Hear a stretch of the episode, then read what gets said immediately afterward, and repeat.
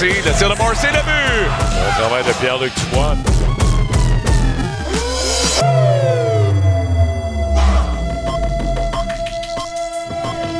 Isabelle, York la passe, Lévy, le but!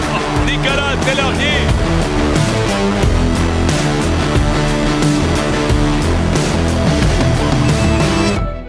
L'alignement de départ, le Colisée, Tony Marinaro. Le show, Antoine Roussel et Éric Fichaud. Les pendules à l'heure, Joël Bouchard. Capital Hockey, Philippe Boucher. La mise en échec est au New Jersey ce soir. Marc-André Perrault sur place, ainsi que Renaud Lavoie. Le champ de bataille, Jeff Jeffrey. La dose, Jean-Philippe Bertrand. Et en entrevue, le nouveau venu des sénateurs d'Ottawa, de Montréal-Est, Julien Gauthier.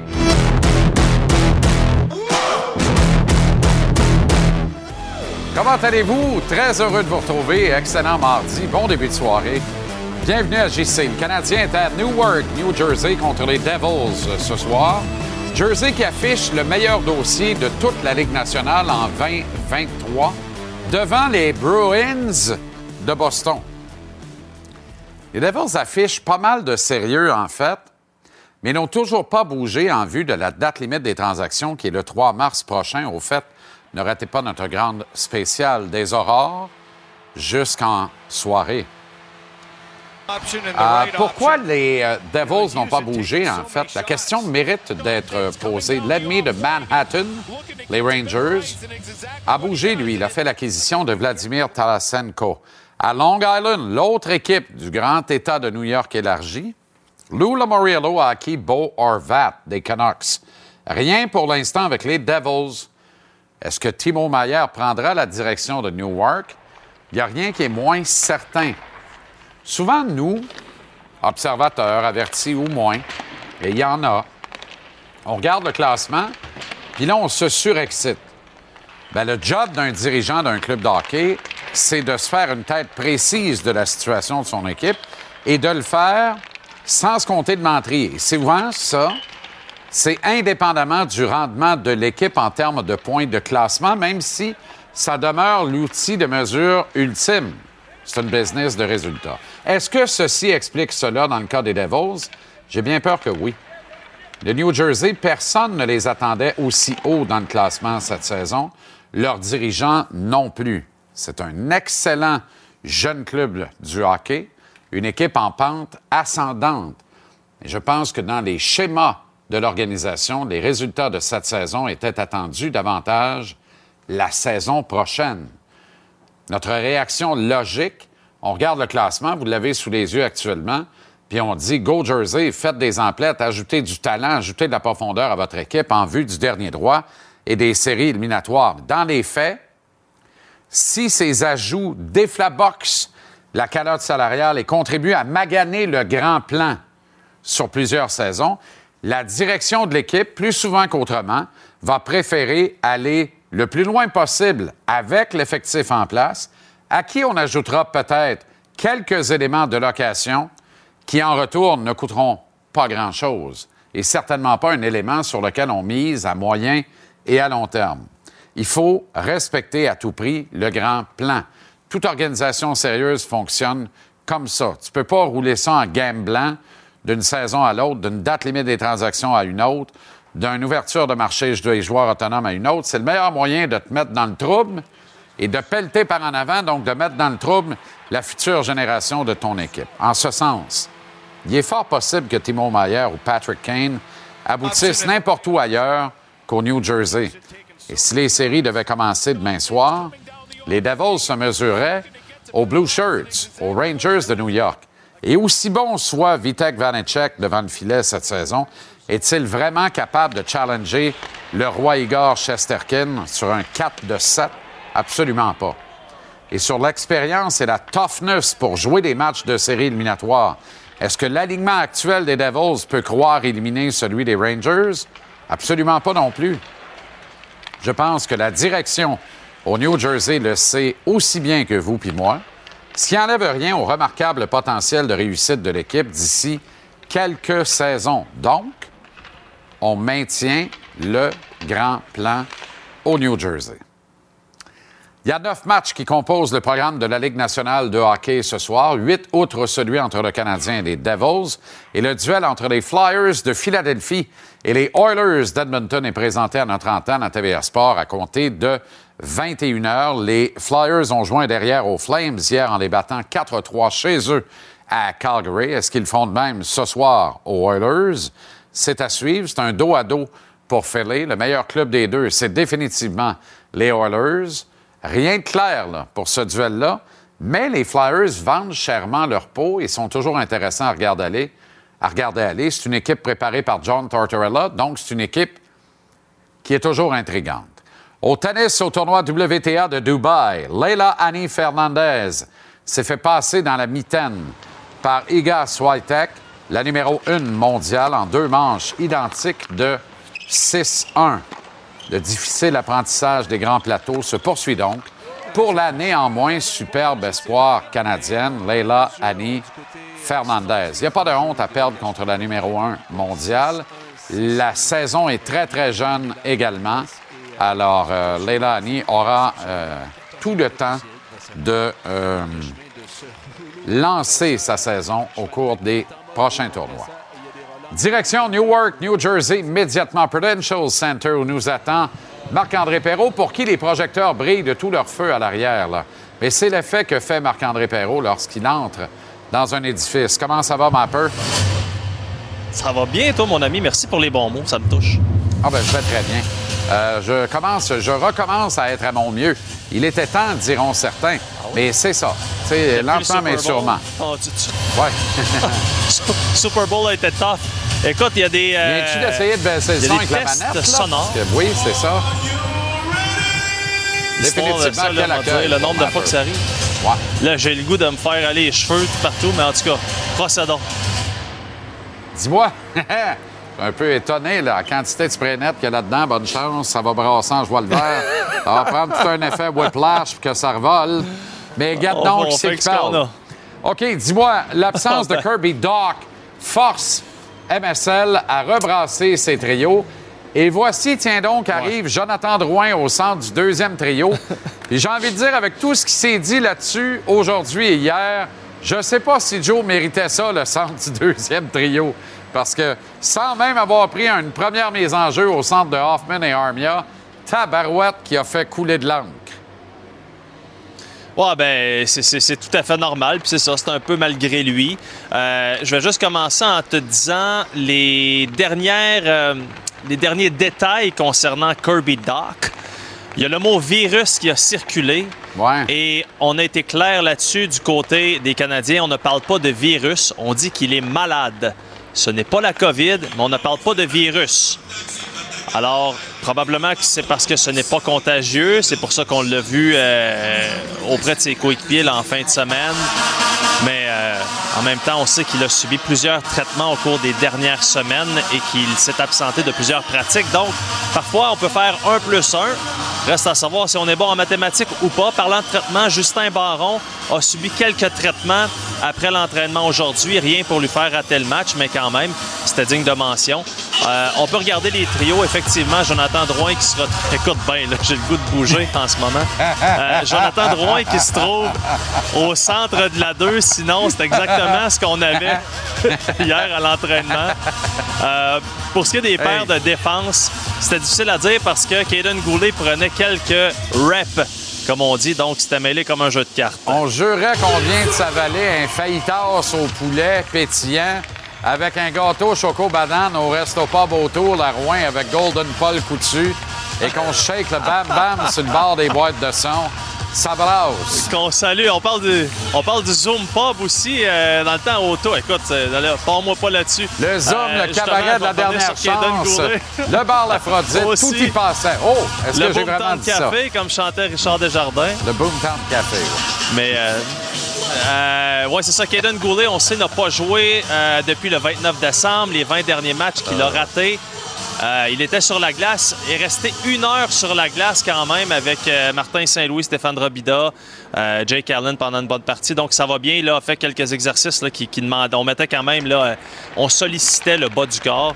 Donc ça, c'est intéressant. Reste à voir, là, ça va être quoi sa, sa, progression, mais ça va quand même très, très bien dans son cas. Sinon, ben, euh, c'est un autre gros défi qui attend les Canadiens après les Hurricanes, après euh, les Maple Leafs de Toronto. Ben là, tu te retrouves avec la troisième meilleure équipe de la Ligue. Je répète, les Devils du New Jersey, troisième meilleure équipe de la Ligue nationale. On peut écouter euh, Martin Saint-Louis justement sur le défi que ça représente. Ben oui, ça va être comme ça aussi. C'est le processus. Puis c'est là que c'est. Tu, tu, tu, tu, vois des affaires de, quand tu es dans ton processus. Puis, euh, puis c'est euh, sûr que c'est pas arrivé du jour au lendemain. Là, mm-hmm. Puis il n'y a pas eu une, une, pilule magique là, que tout d'un coup, paf, sont comme ça. C'est un processus, puis c'est ça qu'ils sont. On va faire du chemin, ce clip-là.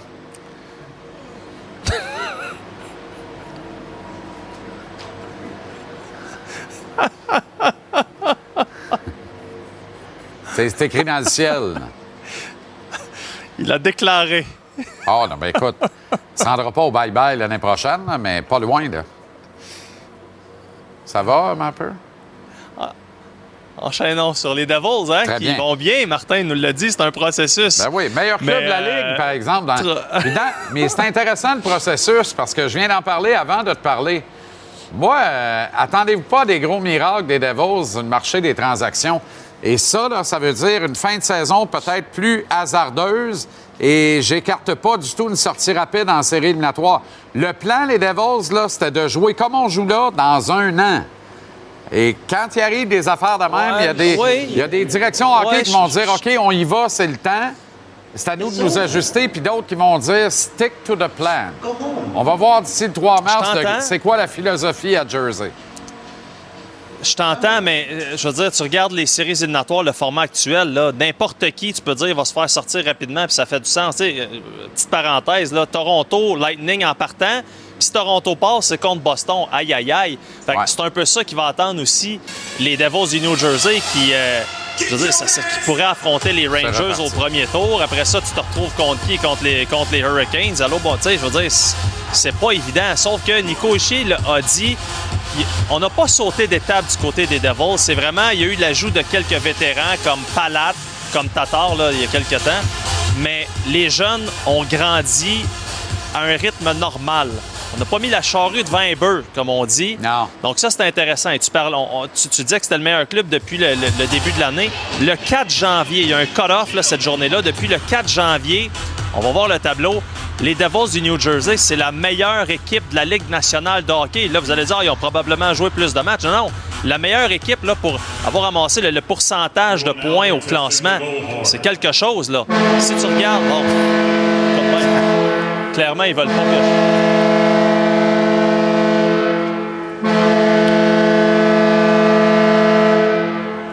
Est-ce que tu pourrais montrer le tableau de Euh. Jack Hughes? Si tu peux m'entendre, je vais le commenter. Laval, Montréal, Rive-Sud, super, neuf. Voulez-vous du champagne? Wouh! Célibataire fait du bruit! Mais euh, Jack Hughes, 1,8 points, 1,8 points par match depuis le 4 janvier. Dougie Hamilton, 52 points. Il est à 5... Oui, écoute, j'en perds, mais...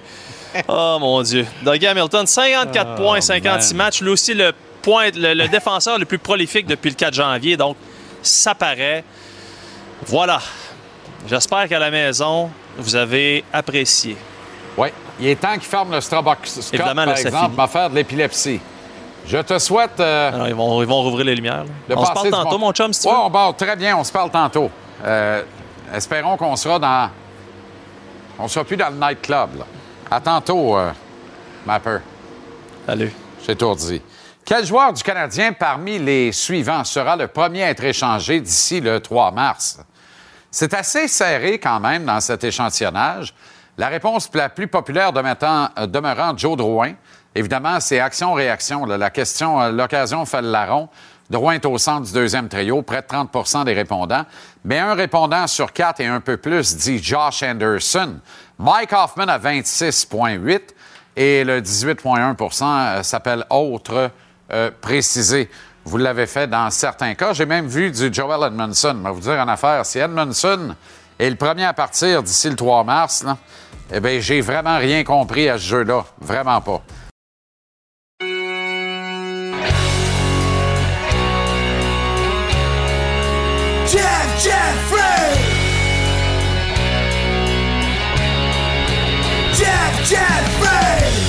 Un uppercut Ils viennent nous parler de boxe À chaque fois un knockout C'est le temps du champ de bataille Le champ de bataille, Irish Jeff Jeffrey. Comment ça va, Jeff? Pas samedi, ça, le champ de bataille ou. euh? Oh, possible. Je reprends. Comment ça va, Jeff? Ça va bien, toi? Et tes coudes? Très bien, merci. Formidable. Tu nous présentes aujourd'hui le top 5 des boxeurs qui ont débuté leur carrière Oui. sur le tard, qui ont néanmoins connu beaucoup de succès.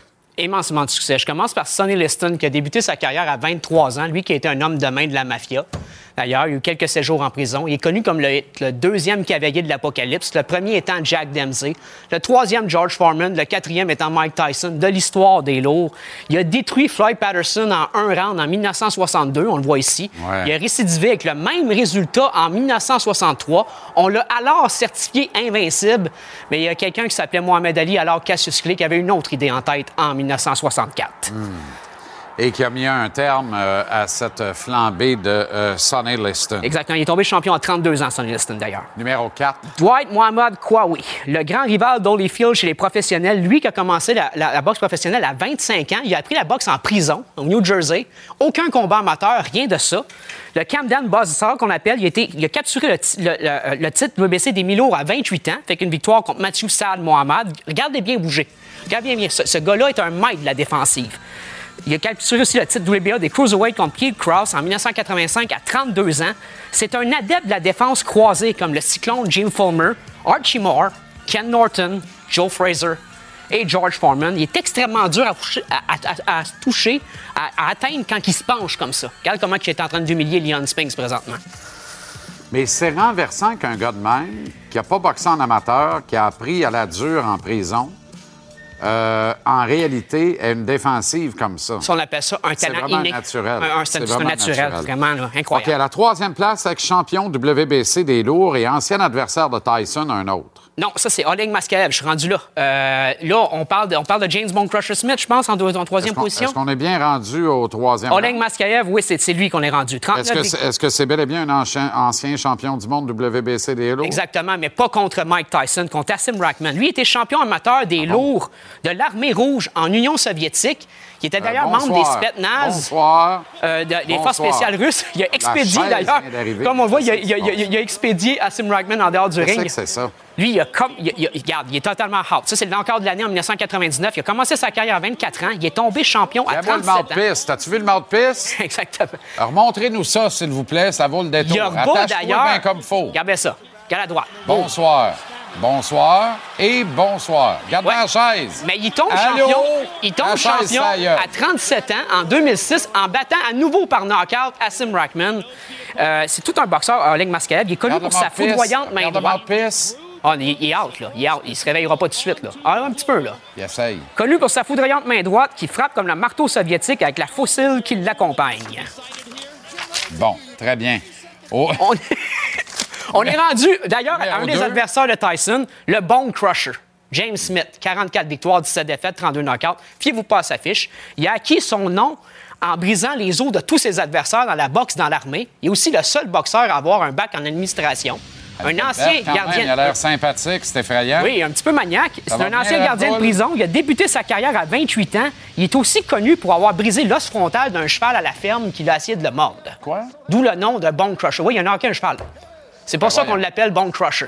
Ben voyons. Exactement. Il devient champion des lourds à 33 ans en 1986 en détruisant au premier round, d'ailleurs ici, Terrible Tim Witherspoon. Pourtant, Terrible Tim Witherspoon l'avait dominé sur 12 rounds quelques mois auparavant. On me souffle qu'il a aussi- pogné le mort aux dents.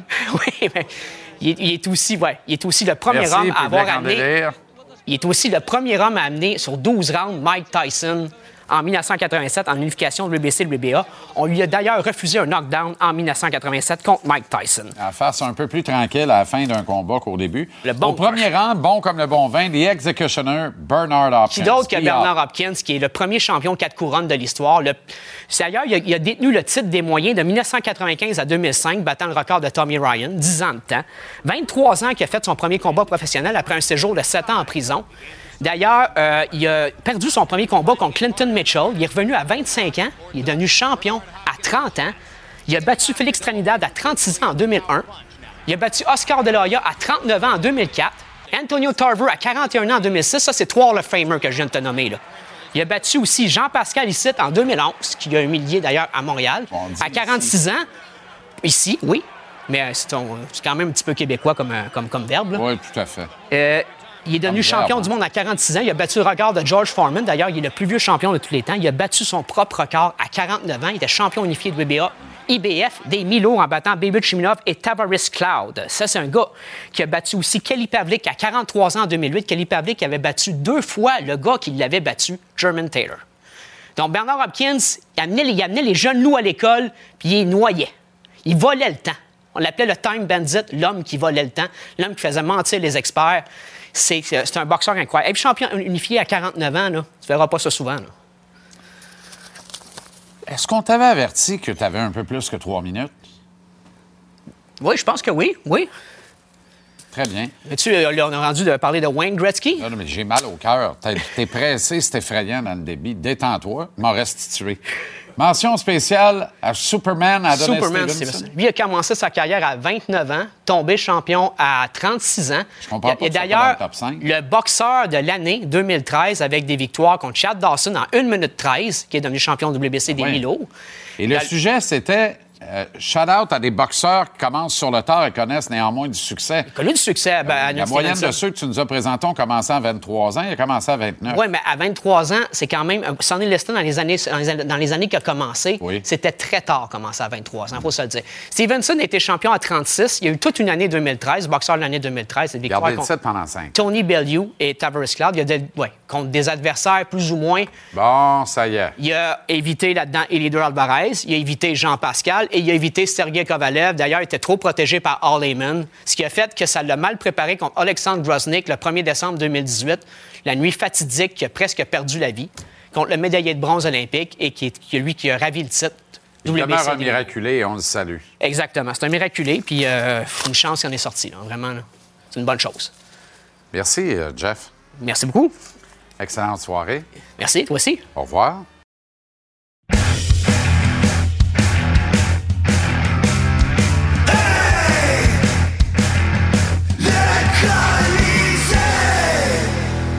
Avec Tony Marinaro, comment ça va, Tony? Très bien, toi. Excellent. Good. On commence avec Jeff Petrie. Pourquoi pas? Ça fait longtemps qu'on n'a pas parlé de Jeff Petrie. Il m'a fait perdre une gageure cette année.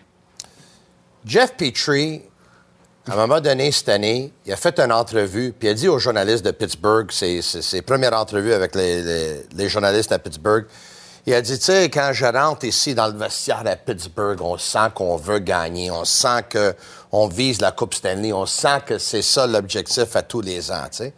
Moi, j'ai trouvé ça cheap. Parce que j'ai trouvé que c'était un flèche qui a envoyé aux Canadiens. Absolument. Tu sais, le Canadien l'ont acquis des Oilers d'Edmonton, qui était une équipe perdante dans le temps. Il a joué avec le Canadien pendant plus que sept ans. Ils l'ont signé comme agent libre à la fin, euh, la fin de la première saison. Euh, il est resté, comme je te dis, il était avec le Canadien sept ans. Sa dernière saison avec le Canadien, l'équipe s'était rendue en finale de la Coupe Stanley. Et euh, je pense qu'ils avaient bâti quelque chose de bon. Malheureusement, écoute, on, on sait que c'est arrivé après, mais tu sais, sa femme voulait quitter. Lui était pas heureux parce que sa femme était pas heureuse. Le Canadien ont toujours démontré beaucoup de classe avec lui. Ils auraient pu le garder, le Canadien. Là. Absolument. Ils auraient pu dire non, non, tu t'en vas nulle part. Tu es sous contrat, là, tu restes ici. Mais en sachant qu'il n'était pas content parce que madame n'était pas content, à ce moment-là, on l'a accommodé, on l'a échangé, puis à pire d'envie que d'être échangé à Pittsburgh pour jouer avec Crosby, Malcolm et Letang. Euh, Malkin et Letang. Hein? Il y a pire d'envie. Il y a pire. Et euh, moi, j'ai trouvé qu'il avait lancé un flèche au Canadien. J'ai trouvé ça malheureux. Puis depuis ce temps-là, je, je trouvais qu'il a manqué de classe. Mais c'est, tu sais, la fin de son association avec le Canadien est absolument atroce aussi. Là. Ouais. C'est pas plus brillant. Là. Non. De la façon dont ça s'est terminé, cette espèce de lente et agonie, et lente et certaine agonie. Je regarde ce qui se passe à Chicago cette année, puis je revis le cauchemar dans lequel nous a emporté Jeff Petrie l'an dernier. Et c'est totalement, totalement abject. C'est désagréable. C'est contraire à l'éthique de la meilleure ligue de hockey au monde, la Ligue nationale de hockey. Je peux pas croire qu'on endure des blasphèmes de la sorte dans la Ligue nationale de hockey. En 2023, c'est la meilleure ligue de hockey au monde. Ça devrait Ouais. être ultra compétitif. On de- les, tous, les, toutes les, tous les clubs devraient avoir le couteau entre les dents tout le temps. Et à la limite, Ouais. on devrait les gouverner contre, et envers et contre eux-mêmes, avec de la réglementation massue, empêchant notamment le tanking puis tout ça. Ce serait très facile de régler ça, le tanking. Ouais. Euh, Renault avait une excellente suggestion la semaine dernière à la radio. Créer un deuxième championnat, le championnat des éliminés, Oui, je comprends. Ouais. que tu peux pas gagner en finissant dernier. Fait que si tu veux le premier choix, il faut que tu finisses premier des éliminés. Ouais, ouais, je Pas comprends. compliqué, là. Ouais, fait qu'autrement dit, tu continues de te battre après la date limite des transactions. C'est pas une mauvaise idée, là. C'est pas une mauvaise idée. bon sens. Tu peux le faire, mais il faut Ouais. que tu sois novateur. Il faut que tu sois Ouais. euh, en avant de la parade. Il faut que tu sois bien de ton temps. Il faut que tu arrêtes de regarder tout le temps NBA, tout le temps la, la, oh, la NBA, oh, la NFL. Non, la NBA, tout le temps la NBA. Oui, mais Qu'est-ce qu'ils que- font? Qu'est-ce qu'on ferait bien pour Ouais. essayer de faire comme eux autres? Arrêtez de penser que c'est le même sport. Nationale, une paire de patins que- et des running shoes. Lâchez-moi. Jean-Charles, je dis souvent que pour euh, avoir plus de spectacles, ouvrir le jeu, dans le national, tu devrais donner trois points pour une victoire. Parce que Ouais. quand c'est un match nul de 1-1 puis il reste cinq minutes à la game, là, les, deux de équipes, les deux équipes, là, ils, jouent la trappe, ils partage le défensive, ils veulent aller en prolongation pour aller chercher un point. Ouais. Mais la Ligue nationale, c'est la genre de ligue qui dit non, non, mais là, ensuite, le livre de règlement, toute l'histoire, tous les records dans le passé, Ah ça va changer.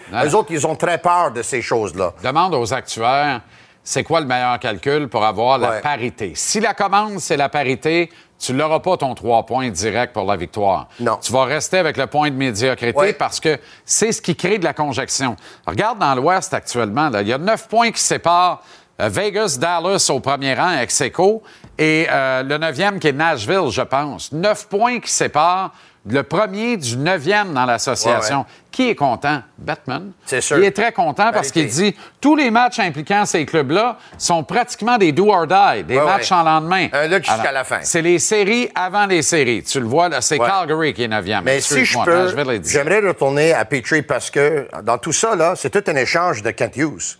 Ben, Tu allé chercher un gars d'ici du West Island, de Pointe-Claire, Mike Matheson. euh, qui est dans le fleur de l'âge, il est dans les meilleures années de sa carrière, Ouais. qui est un meilleur défenseur déjà que Jeff Petrie. Ben, C'est-à-dire, on peut en parler longtemps, mais sur le plan de l'attitude, il n'y a aucune comparaison c'est possible. un gars qui joue 25 minutes ici. Ouais. C'est un gars que...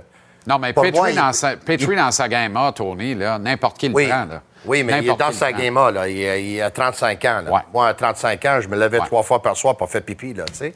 T'es pas, le même, ça- pas la même personne. là, Ça, doit être beau aujourd'hui. Mais euh, aujourd'hui, c'est ça. As-tu as-tu une petite bassine à côté du lit familial? Euh, On ou- est presque arrivé là, oui. Mais en tout cas, ça, c'est une autre histoire. OK. Mais on entend parler aujourd'hui que les Penguins veulent échanger. Ouais. hein. Ça veut dire que le monsieur n'a pas été peut-être le meilleur coéquipier là non plus. Possible. Et euh, en tout cas, le tout a tourné pour lui quand madame est allée sur Instagram pour se plaindre. là. Être échangé, là, à ta minute, là. Il reste deux autres années de contrat à 6,5 millions par année. Qui va avaler ça, là? Tu comprends? Qui va prendre ça? Eric Carlson n'a toujours pas bougé. Peut-être retourner à la maison à Edmonton? Et je vois le vert. Je- ça serait, ça m'étonnerait même pas des Oilers, mais quelle erreur ce serait, encore une fois. Mais tu imagines, Mais, les Oilers, les Oilers, actuellement, peut-être, ils pensent pas au long terme, ils pensent au court terme. ça, euh, ils n'ont pas bien le choix de penser court terme. Ben. Rentre dans la fenêtre, puis gagne pendant que tu es dans la fenêtre. Mais moi, d'opportunité. personnellement- Puis là, Soupy arrête le puck. Ça ne durera pas, son lycée. Là, il arrête le puck. Prie le petit Jésus, puis que ça dure jusqu'à la fin des séries éliminatoires le plus tard possible. Moi, personnellement, je toucherai pas. Texte d'Eric Angles, le collègue de Sportsnet, concernant le changement de philosophie chez le Canadien de Marc Bergevin à Oui. Jeff Gorton. C'est un texte que j'ai beau- beaucoup aimé, beaucoup apprécié. euh, parce qu'il y a environ un an, quand Jeff Gorton a été engagé euh, des Canadiens comme euh, vice-président exécutif aux opérations hockey, Eric Engels s'est assis avec lui, puis il a dit Qu'est-ce que c'est tes premières impressions de l'organisation? Qu'est-ce que tu peux me dire? Puis Jeff Gorton, avec beaucoup de classe, il a dit il y a des choses que moi, je veux moderniser le Canadien de Montréal. M'aper- Je m'aperçois qu'il y a beaucoup de place à la modernisation. OK? Et en fin de compte, on, on a entendu parler dans ce texte-là il y a un an que les Canadiens sur la route, les gars, ils faisaient pour manger, ils commandaient du DoorDash, ils commandaient du Uber Eats. C'était pas supervisé qu'est-ce qu'ils mangeaient. Ils mangeaient pas bien. Il n'y avait pas un entraîneur de skills, un entraîneur de développement qui était engagé. Adam Au niveau du département d'analytique, il n'y en avait pas. C'est le Canadien payait les services d'un- d'un- d'une équipe, d'une compagnie d'analytique, peut-être d'autres équipes payaient aussi. Donc, c'était pas quelque chose à l'interne, c'était pas exclusif. Sports Logic, je pense. C'est- exactement ça. Et là, dans la dernière année, dont Eric Engels est retourné voir Jeff Corton, il dit Puis comment ça va? Il dit Tu sais, qu'est-ce que j'ai fait? On a, on a écouté les joueurs. Les joueurs, là, ils voulaient un, un- un- un chambre pour relaxer, un lounge, là. Ils voulaient avoir peut-être un peu plus gros que qu'est-ce qu'on avait. Donc, on a donné un plus gros. Euh, on a engagé des, des chefs des, des- à, à l'interne pour faire de la cuisine pour eux autres nourriture. dont la nourriture, dont c'est frais. Puis on a engagé un nutricien. Nutri... Voilà. Nutritionniste. Merci. Euh, pour être sûr qu'ils vont, ils vont être en santé, puis ils vont bien manger. Parce qu'évidemment, un athlète qui va bien manger, il va performer mieux qu'un athlète qui mange moins bien. là. Ça paraît. As-tu vu la liste des blessés cette année? Ça va très bien. Ça peut Tout être est parfait rapport. de ce côté. Ah non? Non. Mais penses-tu que c'est Ben alors, ça? alors, pourquoi pas manger du DoorDash dans ce cas-là si ça n'a pas rapport? Non, non, mais je pense C'est pas. très bien que ça a rapport. Le, Mais- le gros coup à donner, là, Ouais. puis il y a de la résistance en très haute instance. L'équipe médicale n'est pas à point. Fin de l'histoire. Là, c'est sûr qu'il y a une enquête, une enquête à faire à l'interne si c'est Voyons pas donc. déjà fait. Là. Eh, Non, mais c'est pas longtemps que c'est fait. Ouais. Il y a de la résistance en très, très haute instance pour Ouais. plein de bonnes raisons qui concernent probablement les très, très hautes instances. Ouais. Mais il y a un problème avec l'équipe médicale de cette équipe. Et il faut le constater, Ça, c'est sûr. Ça, c'est sûr. 730 matchs qui ont été ratés l'année passée bon à cause de blessures, le plus pire dans la Ligue. Cette année, il me semble qu'ils sont dans les 500 quelques. Et pourtant, il n'y a plus de DoorDash. Il y a un chef à la maison. Oui, je comprends. Comprends? Mais moi, je, je pense pas que ça a rapport, mais c'est à eux autres de savoir après avoir fait la petite enquête. Exact. Mais Aaron Nicholas, qui était engagé, qui pas seulement est un skills coach, lui, là, qu'est-ce que. Tu sais, il, il y a un plan pour tous les joueurs. C'est pas. Tu as juste besoin d'améliorer ton tir du poignet. Il y a un plan de développement pour chaque joueur. Il assiste aux pratiques. Même là, des fois, c'est lui qui, qui fait les pratiques pendant 20 minutes, 25 minutes, certains drills. Donc, il est très impliqué. Donc, ils ont maintenant un skill coach. Ils ont engagé euh, Chris Boucher, euh, qui évidemment était à Sport Logic dans le temps. Dernièrement, il était avant le Canadien, il était avec les Sharks de San Jose. Lui, c'est vraiment, c'est c'est parmi les, les gourous de, Dans le des cas du skills coach, euh, Adam Nicholas, moi, je veux le voir agir de la sorte avec des gars qui connaissent le tabac, des vétérans établis, aguerris de la Ligue nationale. Moi, je pense que la game va changer rendu là. C'est facile de brasser la casquette de Belzile puis d'Harvey Pinard actuellement, tu comprends? Puis de quelques vétérans, moins les deux. Les vrais leaders de l'équipe, tu le sais, tu l'as bien illustré avec nous hier, ils jouent pas. Sont la liste des blessés. Fait qu'ils sont très, très loin de travailler avec un skills coach comme Adam Nicholas, tu comprends? Moi, je voudrais... Je voudrais voir si ça, ça va traverser les temps. Ça va bien, il n'y a pas de pression. Fait que n'importe qui peut donner son show, brasser de la bullshit sur la glace un mardi matin à 11 h à Brassard. Comment ça va se traduire quand l'équipe va avoir vraiment de l'ambition? Prends cette équipe, ajoute, ajoute les vétérans qui sont partis, que tu as illustrés hier. Ajoute Corey Perry, Eric Stahl. Puis Ouais. dis-moi que Nicholas va beugler après eux autres de même en patinant en arrière, en leur donnant des petits coups coups de bâton sur ses fesses. Je pense qu'il va le faire une fois avec Perry. Puis il se réessayera plus jamais. Tu comprends? Puis je veux pas. Je veux pas détruire l'excellent travail du gars. Il travaille bien. Mais à un moment donné, quand cette équipe aura de nouveau de l'ambition, et j'espère qu'on va y arriver, ce genre de truc-là ne pourra plus fonctionner. Mais tu sais comment tu obtiens le respect des vétérans, évidemment, c'est avec tes connaissances. Puis si Adam Nicholas travaillerait avec euh, euh, Corey Perry, puis il montre comment, peut-être, où se placer ou comment euh, peaufiner son tir, puis comment marquer quelques buts de plus, si jamais ça marche, tu as le respect instantané. À ce moment-là, les, les vétérans, ils vont être à l'écoute. Exact. Exact, mais il va être soumis à l'épreuve des faits Ouais. lorsqu'il y aura justement ce type de client dont il devra s'occuper. Et qu'on sera rendu là, qu'on aura acquis une certaine maturité pour dire Ouais. nous avons de nouveau de l'ambition. Il n'y en a pas cette année. Il n'y a personne qui a d'ambition dans cette En tout organisation. cas, euh, Eric Engels, après sa discussion avec Jeff Corton, nous a démontré que le Canadien vraiment est en train de se moderniser. Et moi, je pense que ça augure très bien. et là-dessus, c'est vrai, puis c'est des bonnes nouvelles. C'est Ouais. des bonnes nouvelles. On peut pas être c'est- contre la c'est un- vertu. C'est une équipe de management avant-garde. Ils sont très, Absolument. très 20-23. Merci, euh, Tony. Merci à toi. Reste à régler le médical. Oui, mais ils vont le faire dans la saison morte.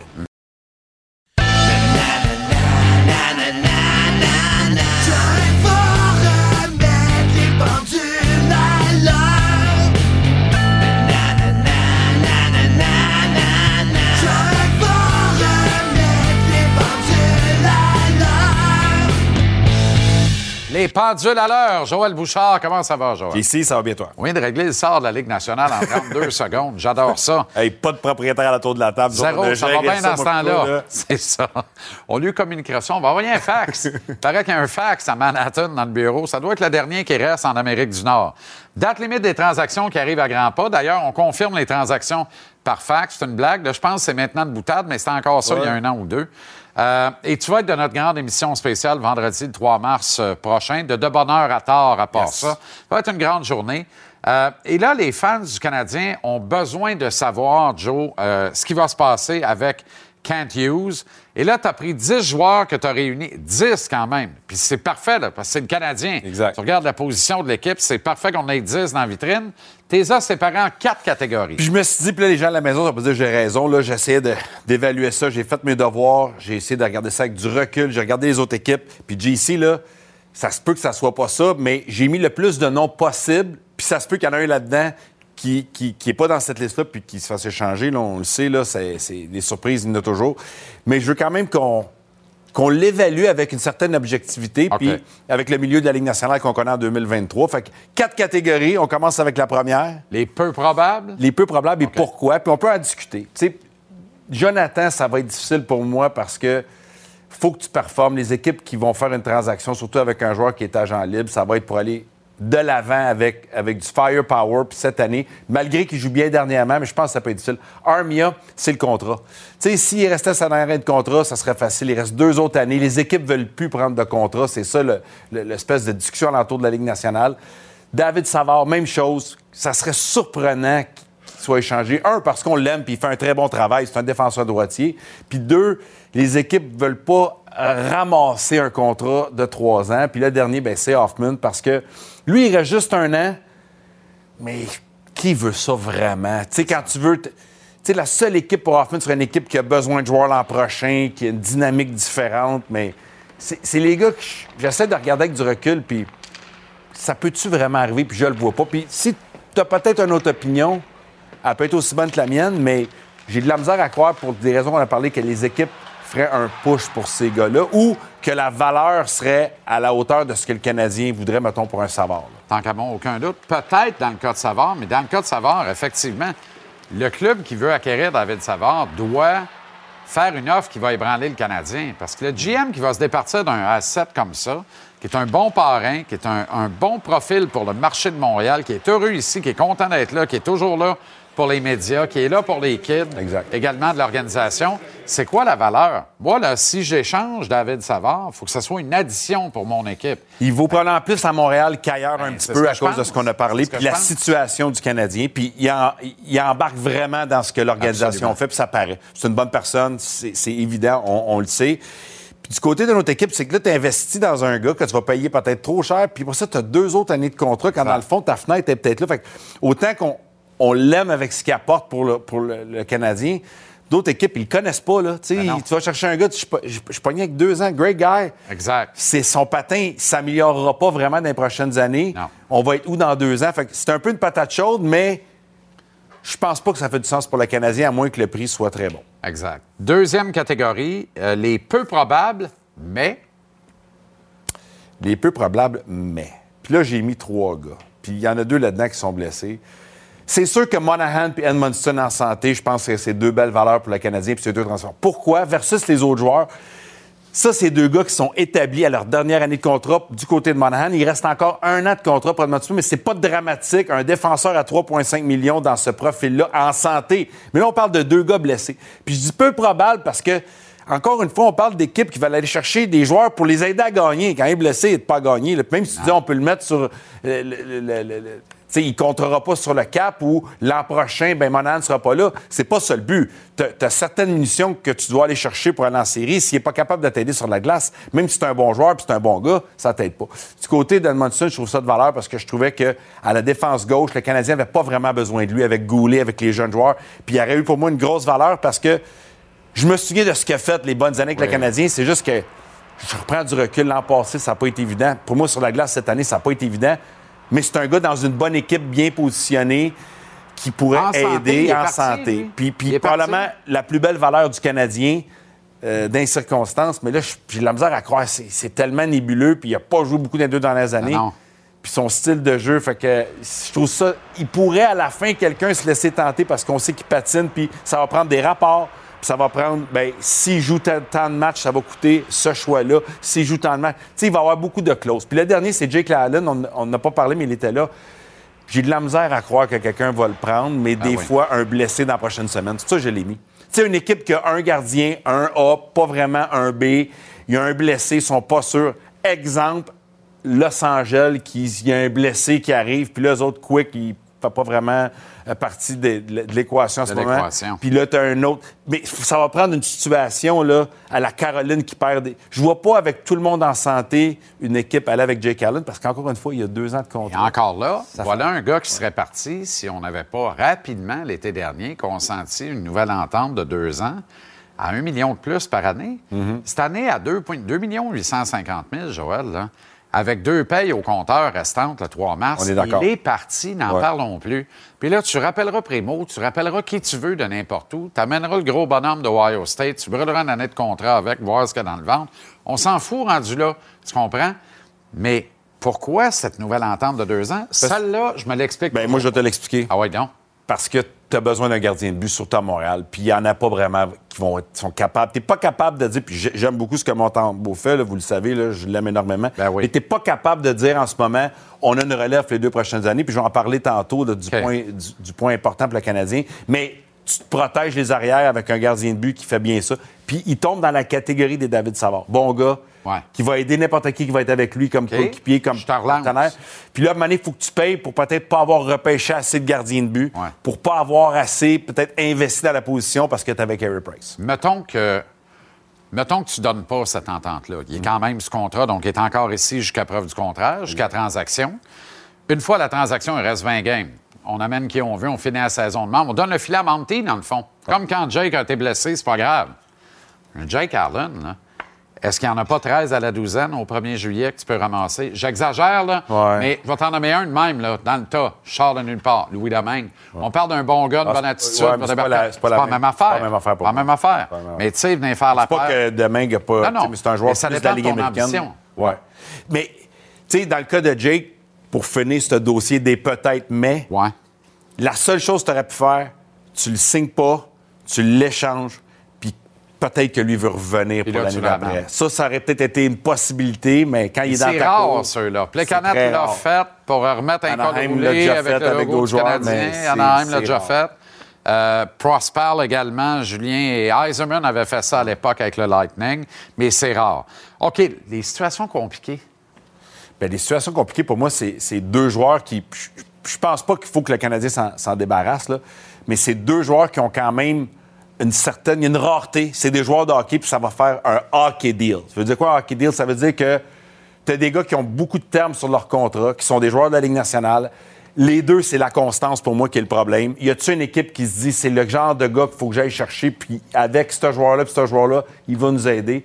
mais tu peux pas les donner, ces gars-là, parce que c'est des joueurs de la Ligue nationale. C'est pas des transactions, je pense, qui vont arriver euh, en ce moment, parce que beaucoup d'équipes sont, sont contraints. Il faudrait que ça soit là, un fit parfait, là. Ouais. que ça marche pour les deux, dans les fenêtres des deux, puis j'ai de la misère à croire. S'il y avait une transaction à faire avec ces gars-là, pour X, Y raison, ça va être plus au repêchage. Parce que là, tu as le temps de manœuvrer, tu vas savoir qui tu peux avoir sur le marché des agents libres, même si c'est avant.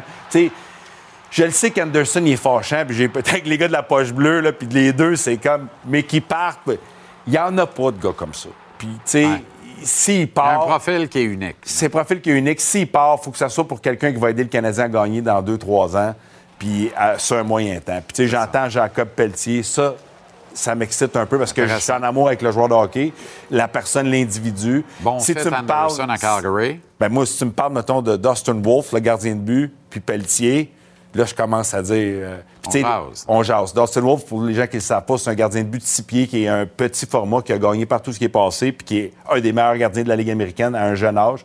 Fait que c'est un gars que moi, je me dirais, ça fitterait pour le Canadien. Il va falloir que ça soit un fit parfait pour ces deux gars-là partent, puis je pense pas que ça va arriver à la période des transactions. Situation possible maintenant, quatrième catégorie. Puis j'ai changé. Si je sais bien compter, il en reste un. Là. Ouais, mais j'en ai mis deux là-dedans. Ah, t'en as mis deux, deux situations, vous allez voir c'est quoi. La première, j'ai. Je le disais avec du recul de la Ligue nationale en disant Dadonov, je le sais que c'est pas à la hauteur, mais il y a ben, tellement un pédigré extraordinaire comme gars de longévité. Pas, ex- pas comme joueur de hockey, mais il était là. À un moment donné, une équipe qui n'a pas exactement ce qu'il veut. Il va falloir ramasser la moitié du salaire, puis tu vas peut-être avoir juste un choix de 7 puis un choix de 6. Mais Autrement il y a dit, t'as même lié tes deux dossiers, là. Ben oui puis non. Parce que je pense que c'est deux choses, les, les deux transactions peut-être les plus possibles, c'est Dadonov pour pas grand-chose, puis on ramasse une partie Ouais. du salaire. Puis peut-être même un contrat. Ouais. puis une équipe va dire j'ai pas eu ce que je voulais, puis il a marqué déjà 20 buts dans le national pendant quelques années, puis regarde, on va prendre une chance que ça se peut. Puis l'autre, c'est de dire on va peut-être faire partie d'une euh, d'une transaction à trois équipes pour aider une équipe à arriver à leur fin.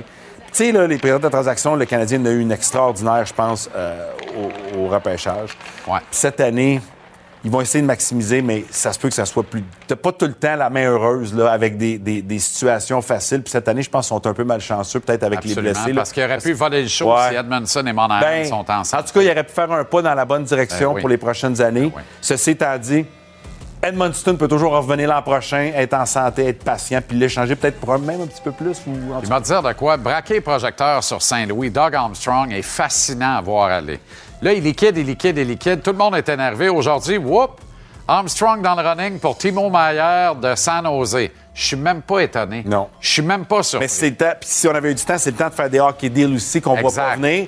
Puis moi, la position de gardien de but, je vais le relancer encore. Il faut qu'on aille chercher. Si on est capable de bouger pour aller chercher Dion Levy, Dostal, ça n'arrivera pas. Là. Puis Wolf, les jeunes eu au joueurs. sommet de la liste de Kent Hughes, aucun doute. Inquiète-toi pas. Je l'avais repêché avec l'Armada, on l'aimait, mais il a pris la bonne route pour lui. Puis on lui souhaite le meilleur. Merci, Joe.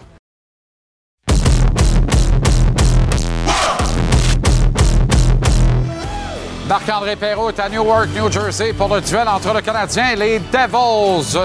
Ce soir, Mapper, alors qu'il semble y avoir une accalmie au fuzzy de Brossard derrière toi, euh, Jonathan Drouin sera au centre du deuxième trio. On a vu de longs conciliabules entre lui et Martin Saint-Louis à l'entraînement matinal d'ailleurs, certainement à ce propos. C- ça fait quand même. On voit ça souvent. Jonathan Drouin, on le sait, c'est un amoureux de la game, de la comprendre. Euh, et on voit souvent Jonathan Drouin et Martin Saint-Louis prendre du temps, juste les deux, discuter stratégie, façon de. Le, positionnement, tout ça. Et on l'a vu encore aujourd'hui, ça a été quand même très, très long. Clairement, il était question euh, du travail en zone défensive. Donc, clairement, euh, on prépare le match de ce soir. J'ai comme l'impression que Joe, avec Armia et Dadonov, va quand même avoir une charge de travail assez importante contre Ishier, Tatar et Mercer. C'est mon petit doigt qui me dit ça.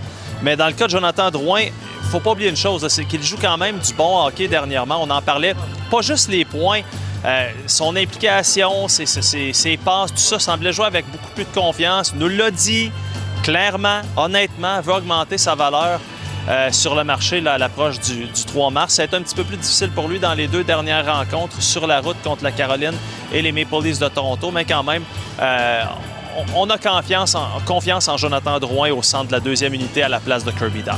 Ouais. Euh, T'as nommé Tatar, là. C'est un petit aparté, là, mais. Tuna, le bon vieux Tuna, est quand même à gauche du premier trio des Devils. Là. Faut le faire en jouant le vert. ça, euh, ça, c'est incroyable. Et si ma mémoire est bonne, il est à plus 36. Euh, je pense que c'est au quatrième rang de la Ligue nationale. C'est un gars qui, est à sa dernière année de contrat, donc lui aussi va aller chercher des sous. Euh, euh, je voudrais pas voler le punch à Renault parce que je sais que ça va être un de ses sujets avec toi, mais effectivement, Tatar connaît une très, très bonne saison. Et quand tantôt, euh, Lindy Ruff, par exemple, nous parlait des, joueurs qui, se sont greffés aux jeunes noyaux, on parlait de Palat, évidemment, qui a l'expérience de la Coupe Stanley avec, les, avec le Lightning de Tampa Bay, mais aussi Thomas Tatar. Puis on le connaît à Montréal, on l'a connu, c'est un gars hyper, hyper apprécié dans un vestiaire. Alors euh, voilà, on ferme la parenthèse et on peut écouter Martin Saint-Louis Ah ouais sur celui qui risque de voir beaucoup de Tatar, Mercer et Ishier, Jonathan Drouin.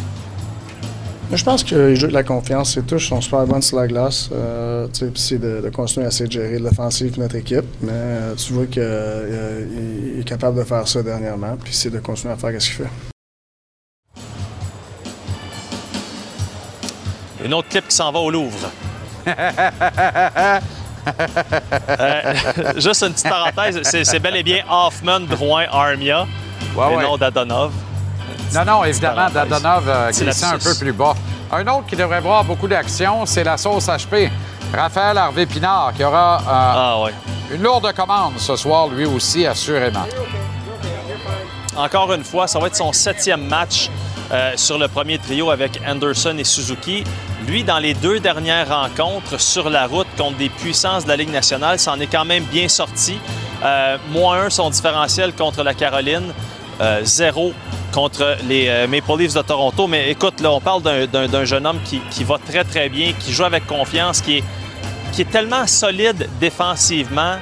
D'ailleurs, Dawson Mercer nous en parlait, comme tu sais que les deux se sont connus brièvement à Chicoutimi, et il dit, je suis aucunement surpris de le voir. C'est un gars qui, qui était un professionnel et qui était un grand leader dans le vestiaire, donc euh, c'est quand même important de le souligner. Et Raphaël Harvey-Pinard, justement, on lui a parlé de cette nouvelle charge de travail, surtout sur la route, quand euh, l'adversaire a le dernier changement. Encore une fois, il a fait preuve d'une autocritique qui, qui me semble honnête.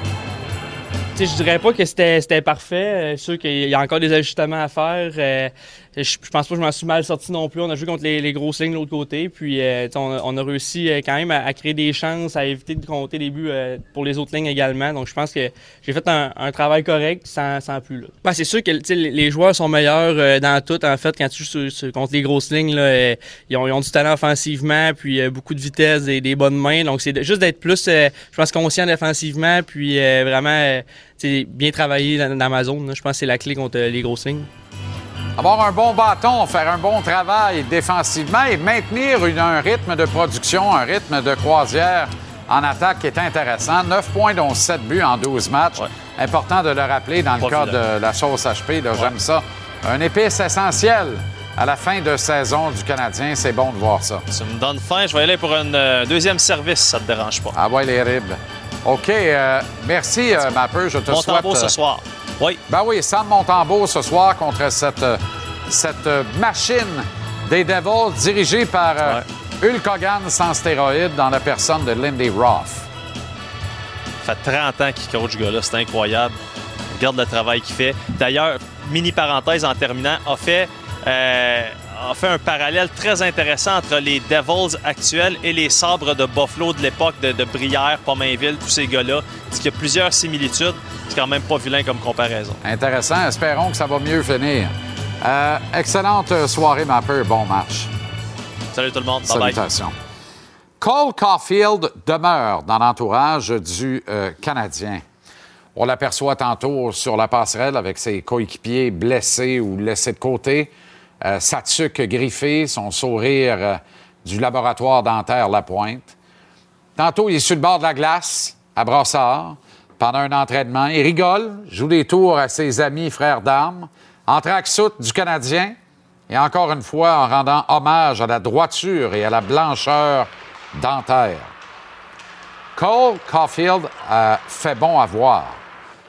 Même avec une attelle au bras, loin de son chandail numéro 22. Mais au fait, que se passe-t-il donc avec la situation contractuelle de Caulfield? Où en sont les négociations? Jeff Gorton avait mentionné dans un entretien avec Tony Marinaro au SIG Podcast avant les fêtes qu'il souhaitait un dénouement rapide en 2023 au retour de la période de Noël et qu'il avait bon espoir qu'une annonce puisse être faite en ce sens rapidement. Jusqu'ici, force est de constater qu'il n'en est rien. Est-ce que nous devons automatiquement conclure que les négociations ne vont pas bien? Est-ce que nous devons prendre le raccourci de dire qu'il y a un peu d'eau dans la gasoline? Je ne suis pas prêt à faire ça avec vous ce soir. Autant que je ne suis pas convaincu, en contrepartie, que tout soit chose réglée dans le dossier Caulfield. Tout ce qui traîne se salit. Quand le Canadien annonce de concert avec le clan Caulfield de la fin de sa saison très productive afin de procéder sans délai à une opération visant à réparer son épaule endommagée et ainsi permettre à Caulfield un retour sur patin à temps pour le prochain grand entraînement, pour moi, c'est l'évidence que son entente contractuelle est à toute fin utile à faire classer. Du moins, sur les deux plus importants principes, la durée et le montant associé au contrat. Ben, on dirait que je me suis trompé sur celle-là. Aucune annonce n'ayant été faite un mois jour pour jour plus tard, j'en comprends que le contrat n'est pas à l'étape de la rédaction pour fin de signature. Et selon ce que j'entends et en comprends, l'option d'une entente de huit ans côtoierait toujours l'option du contrat pont actuellement. En même temps, j'ai beaucoup de mal à imaginer le Canadien tenter d'expliquer que Caulfield ne sera pas un membre de l'équipe pour au moins les huit prochaines années. Autant que je refuse de croire que Kent Hughes et Jeff Gorton se disent qu'étant donné sa blessure et son opération, euh, il serait mieux d'être frileux et un peu plus patient avec Caulfield. Je maintiens que le Canadien doit le mettre sous contrat pour huit ans. Je crois que ça demeure le plan A de l'organisation, avec évidemment toute l'incertitude entourant le plafond salarial compte tenu des pertes de revenus importantes liées à la mise sous protection des créanciers, entre autres de Bally's.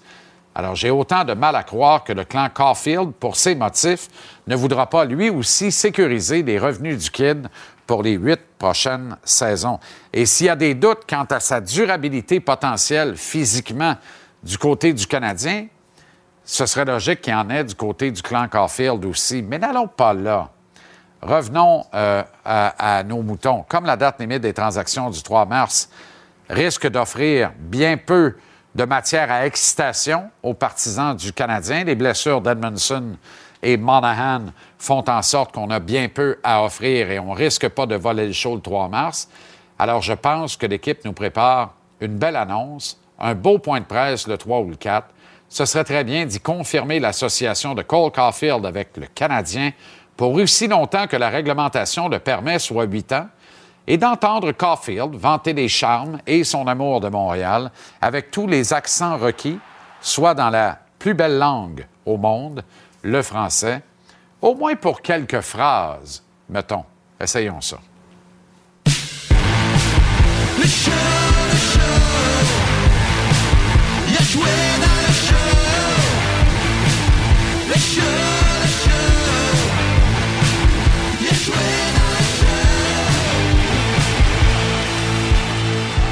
Avec Antoine Roussel et Clark Kent, les gars, salut. Salut, salut. tu l'aimes, celle-là, hein? J'adore ça. pire, Cette lunette te va ravir. Voilà, c'est Merci. OK. C'est- faut que je me mette des lunettes, moi, avec? Ou... euh, Non, non, je t'aime beaucoup, Antoine, comme tu sais. Sauf quand tu me pelles. t'sais. Ça peut pas arriver. On est un mois après l'annonce de la fin de la saison de Cole Caulfield, mais on n'a toujours pas annoncé son nouveau contrat. Est-ce que pour vous, c'est une affaire classée, on choisit le moment de l'annonce ou il y a de l'eau dans la gasoline? On est où exactement avec ça? Je me demande jusqu'à quel point euh, la blessure change des choses pour peut-être lui plus que l'organisation. Tu sais, je regarde ce qui est arrivé avec euh, Josh Norris à Ottawa, opération, à l'épaule, deux fois qu'il se blesse. Tu sais jamais ce qui peut arriver. Puis pour Cole Caulfield, c'est drôle. On, a eu, on a eu des, pour discussions, puis on disait, pour- lui, là, il est pas pressé de signer. Ouais. Je me demande s'il est plus pressé tout d'un coup, là. Parce que je dis pas qu'il sera, il reviendra jamais à 100 là. On, prend pour acquis que tout va rentrer dans l'ordre, mais on en parlait avant de rentrer en ordre.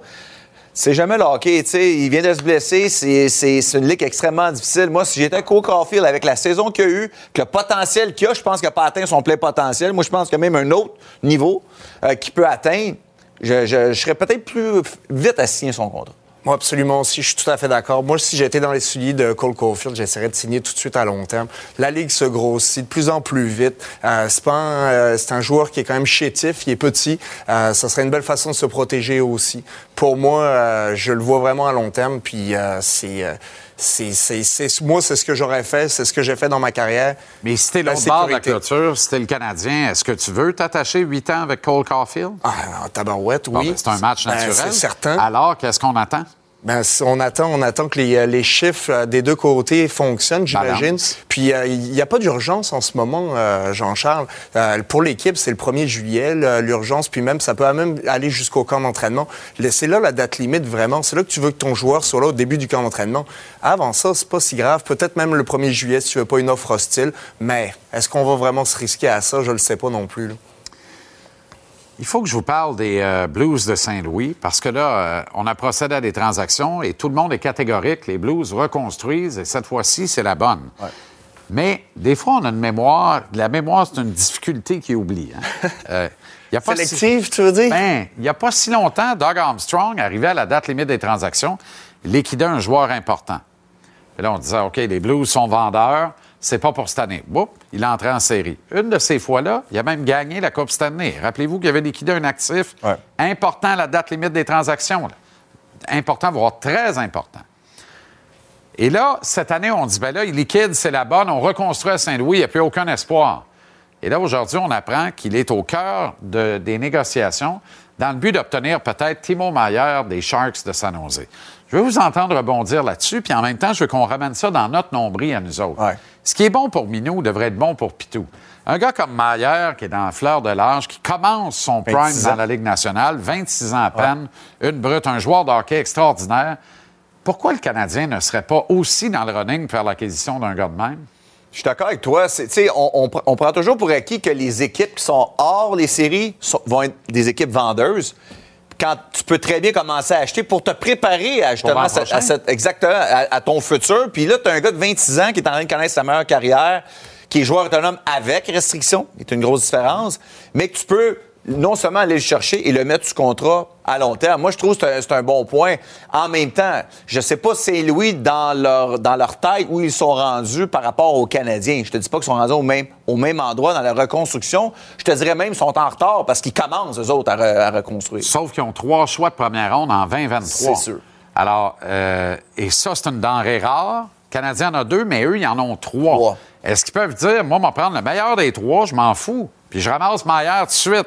Puis au lieu de reconstruire, ben, whoop, je, je jump sur le nénuphar, puis je suis reparti comme des méthanes. C'est clair. Puis t'as pas besoin, de- t'as pas- t'as pas besoin, t'as pas besoin, t'as pas un plan qui dit il faut que tu, tu mettes table rase, tu repartes à zéro à chaque fois que tu fais une reconstruction. Je pense que c'est différent à chaque individu, chaque organisation. Puis quand je regarde les Blues, ils ont deux bons joueurs, Carew puis Thomas, qu'ils peuvent construire autour d'eux. C'est euh, une belle organisation pour ça. Puis ils sont déjà en avance. Puis il leur reste cinq joueurs qui ont gagné la Coupe Stanley euh, dans cette équipe-là. Fait que c'est le fun que quand ça gravite autour de ça, puis que tu es toujours en, en état, ben, pas en recommencement, mais tu te, tu te replanifies pour l'avenir. Fait que moi, je trouve dit ça reset intéressant. on the fly. Ben, Ouais. oui, Exact. ça c'est vrai, mais c'est c'est le fun aussi pour des partisans parce qu'à un moment donné, il faut que tu remplisses ton building. là. Ah, exactement. euh, Sauf que la différence, c'est que la plupart des, des gars qu'on entend parler, ce sont des joueurs qui vont devenir joueurs autonomes sans, sans compensation et qui ont, des, qui ont des, souvent des clauses de non-mouvement. Fait que ces gars-là, tu ne les retrouveras jamais Ouais. dans, dans des équipes comme Saint-Louis. Ils veulent aller dans des équipes pour gagner une Coupe Stanley. Ouais. Des gars comme Myers, c'est différent parce qu'ils sont plus jeunes. Ils ont moins de pouvoir pour décider À où ils vont forte aller. raison. Exact. Puis Puis Montréal n'a pas tous les charmes, c'est connu. Alors, si tu peux faire l'acquisition d'un RFA comme ça Exact. et t'entendre avec, tu sais, Maillard a joué au Québec. Il a tout cassé d'ailleurs à Rouen-Noranda. Il est tombé en amour avec le Québec. Il n'est pas le seul. Hein? Ben, c'est facile de faire ça. euh, c'est une belle maladie à avoir. c'est la maladie d'amour. Absolument. Donc, tu penses que le Canadien pourrait, au lieu de dire qu'on va vendre, euh, que ça soit. Ben, Ben- Monahan va être dur à échanger. Les gars, les- t'as deux gars qui n'ont pas joué, là. Devant cette conjoncture-là, parce que Hughes a quand même une main pleine, moi, Ouais. je pense qu'il y a une main pleine. Il y a deux choix de première ronde actuellement, dont un qui va être euh, top 10, Ouais. le sien. Plus un autre. Ça va dépendre de la Floride. Est-ce que Floride va glisser hors du tableau des séries et va entrer dans le boulier? Ouais. À ce moment-là, tu as une autre chance d'avoir un autre choix top 10. Si c'est le cas, tu peux en gaspiller un des deux ou tu peux gambler d'avance. Moi, je pense que Floride va être en série, par contre. Là. 8, des 9, des 9 prochains matchs à domicile. Ils Avec frappent les à la sont qui là, puis ils glissent, euh, ils ont Exact. plus de chance. Edmondson, par contre, il y a encore un an de contrat. Fait que c'est moins. Tu sais, dans le cas de Monahan, c'est pas pareil. Monahan, ça ferait mal s'il joue pas, parce que là, tu le perds. Exact. Tu sais, puis il il est dur à échanger. Mais tu sais, tu as deux, t'as deux choix de première ronde, tu as des choix de deux, tu as des choix en masse, tu as des bons jeunes joueurs dans le pipeline qui poussent en masse. Ouais. Tu sais, à un moment donné, on parle beaucoup de, de Lane Hudson, avec raison. On parle de Logan Mayou, avec raison. Il y a congestion en défensive. Dans trois ans, on le sait, là. On va-tu minimum. comme Nashville, puis avoir trop de gars, puis on est obligé de les. euh, Ben, c'est ça l'affaire, là. C'est ça, être euh, dans une bonne situation. Exact. Puis, euh, ben, on le voit. longtemps que c'est pas arrivé. C'est long. Oui, que ton, euh, ton euh, réservoir puis ton garde-manger, il est bien plein. Ça, c'est le fun. C'est formidable. Ben, quand, je, quand je regarde des joueurs aussi, tu vois de plus en plus des joueurs, en tout cas, du moins cette année, on le voit, des joueurs qui arrivent, puis des plus jeunes joueurs, parce qu'ils ont joué plus tôt dans la Ligue nationale, arriver puis être plus ou moins un genre libre, fait qu'ils deviennent disponibles. Ça, c'est quelque chose que tu voyais pas vraiment avant, là, parce qu'il y avait un contrapont, puis après ça, les équipes les, se mariaient avec eux autres pendant huit ans, puis ils redevenaient disponibles seulement à 32 ans. Il y en a On- moins de ça, on dirait des contrats, des contrats de transition. Ouais. Il y en a- On est prêt à donner la lune rapidement. Ouais. Exact. Donc là, en- Ouais, tu euh, t'annonces tes cartes plus rapidement, mais tu es obligé de prendre une décision aussi plus rapidement. Est-ce que c'est avec ce gars-là que tu te maries pour la vie ou pas? là? Moi, je Puis, trouve tu dis, le garde-manger est plein, c'est vrai. Euh, en même temps, tu as peut-être trop de soupe Lipton, euh, puis pas assez de minestrone. Euh, Maillard, c'est une minestrone. Toi, t'as bien de la soupe Lipton. Tu peux-tu passer trois Lipton pour une minestrone? Je suis pas sûr de ça. T'es- allé à l'épicerie avec la mauvaise liste. Si le voisin Trois a- fois, t'es allé avec la même ça. affaire. Si le voisin a gastro, peut-être que tu vas y passer ta Lepton. Ta Mais, parce que la minestrone, elle passe pas pour une couple de jours. Mais tu sais, faut que tu. Mais il y a moyen d'être créatif. Et quand je vois Armstrong l'être, et quand tu, veux- tu parles d'un directeur général hautement créatif, qui prend des risques, qui les mesure et qui, année après année, invariablement, maintient son équipe dans le peloton en- sur un principe. C'est une business de résultats, puis j'ai des tickets à vendre. C'est clair. Et il s'assure de maintenir le mur, en, le mur en place à Saint-Louis. Si à Montréal, on pense qu'on n'a pas de tickets à vendre, que ce pas une business de résultats, on n'a rien compris. Tu sais, les partisans de Rebuild, 5 ans la cave, on ne veut plus rien savoir, là, ce qui se passe à Chicago encore. là. veux pas vivre ça. À Montréal, c'est une catastrophe. Catastrophe. Chicago, ils ont gagné trois Coupes Stanley, ce qui n'est pas le cas du Canadien dans les dernières années. Exact. Exact. Mais. mais C'est ça, la Non, mais il y a une. t'sais, T'es-tu prête Ouais. à vivre des années d'enfer si je te, je te dis on gagne trois coupes dans les dix prochaines années? Ça me dérange, va me déranger pas mal moins. Mais je vais te dire. Mais on n'est pas là. dire, pas la même affaire. Tu vas-tu me signer ce contrat-là? C'est sûr que tu ne me le signeras pas. Tu peux pas me le garantir. Je vais te le garantir. Tu comprends? Exactement. Oui, sauf que, tu sais, si le, le passé nous garantit l'avenir, si tu regardes ce qui s'est passé à Pittsburgh, euh, écoute, ils ont fini dans la cave, ils ont eu Marc-André Fleury, neuf euh, Malkin, puis... euh, Sidney Crosby. Sidney Crosby. Euh, Après ça, au Colorado, on a eu Macar, McKinnon. Peut-être en voie d'en avoir une deuxième. Macar, c'est une lock époustouflante. À Tampa Il perd la loterie, il drop quatrième. Macar est libre, quatre. Ça devient le meilleur choix de ce repêchage-là. Fait que ça prend. C'est une, c'est une pure loterie. C'est du gambling. Ça prend. Il y a, y a une large. Faut que t'aies con- si, si tu choisis cette, euh, cette avenue-là, il faut que tu aies une confiance absolue en tes dépisteurs.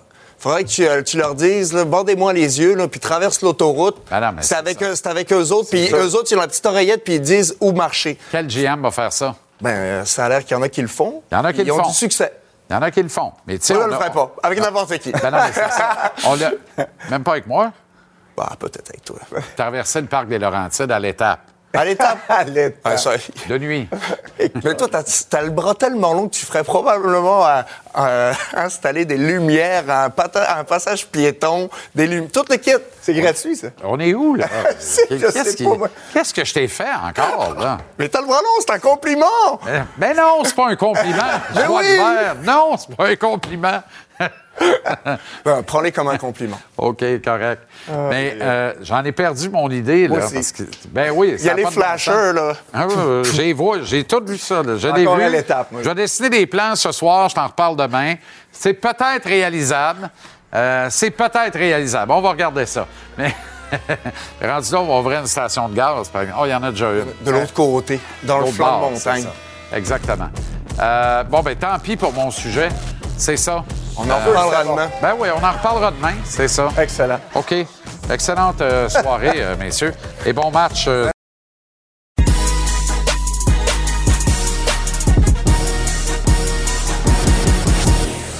La dose est propulsée par le tvrsport.ca. Télécharge l'application Cube, peu importe l'heure où tu sors Lève. du lit. Oh, Ah ah. tu m'as eu. Commentaires, opinions, analyse pertinente, invité que tu veux entendre et tous les résultats livrés par Ça tombe. Jean-Philippe Bertrand. Café corsé sur la culture du hockey Oui, ce soir. oui ben, avec ce qui s'est passé euh, la semaine dernière et le scandale des, des- des initiations, tu as sans doute entendu parler de ce qui s'est passé avec, euh, euh, chez les élites de Jonquière dans, dans- dans la Ligue M18 3A. Il y a même Mario Pouliot là, qui est revenu dans l'actualité au cours des dernières heures sur notre site web. Là, on sait que Mario avait été, euh, sans dire accusé, là, mais on l'avait pointé du doigt pour des, euh, des façons de faire peut-être un, peu, un peu discutables. Et, et je me rends compte que no- notre hockey a besoin de changer et est en train de changer.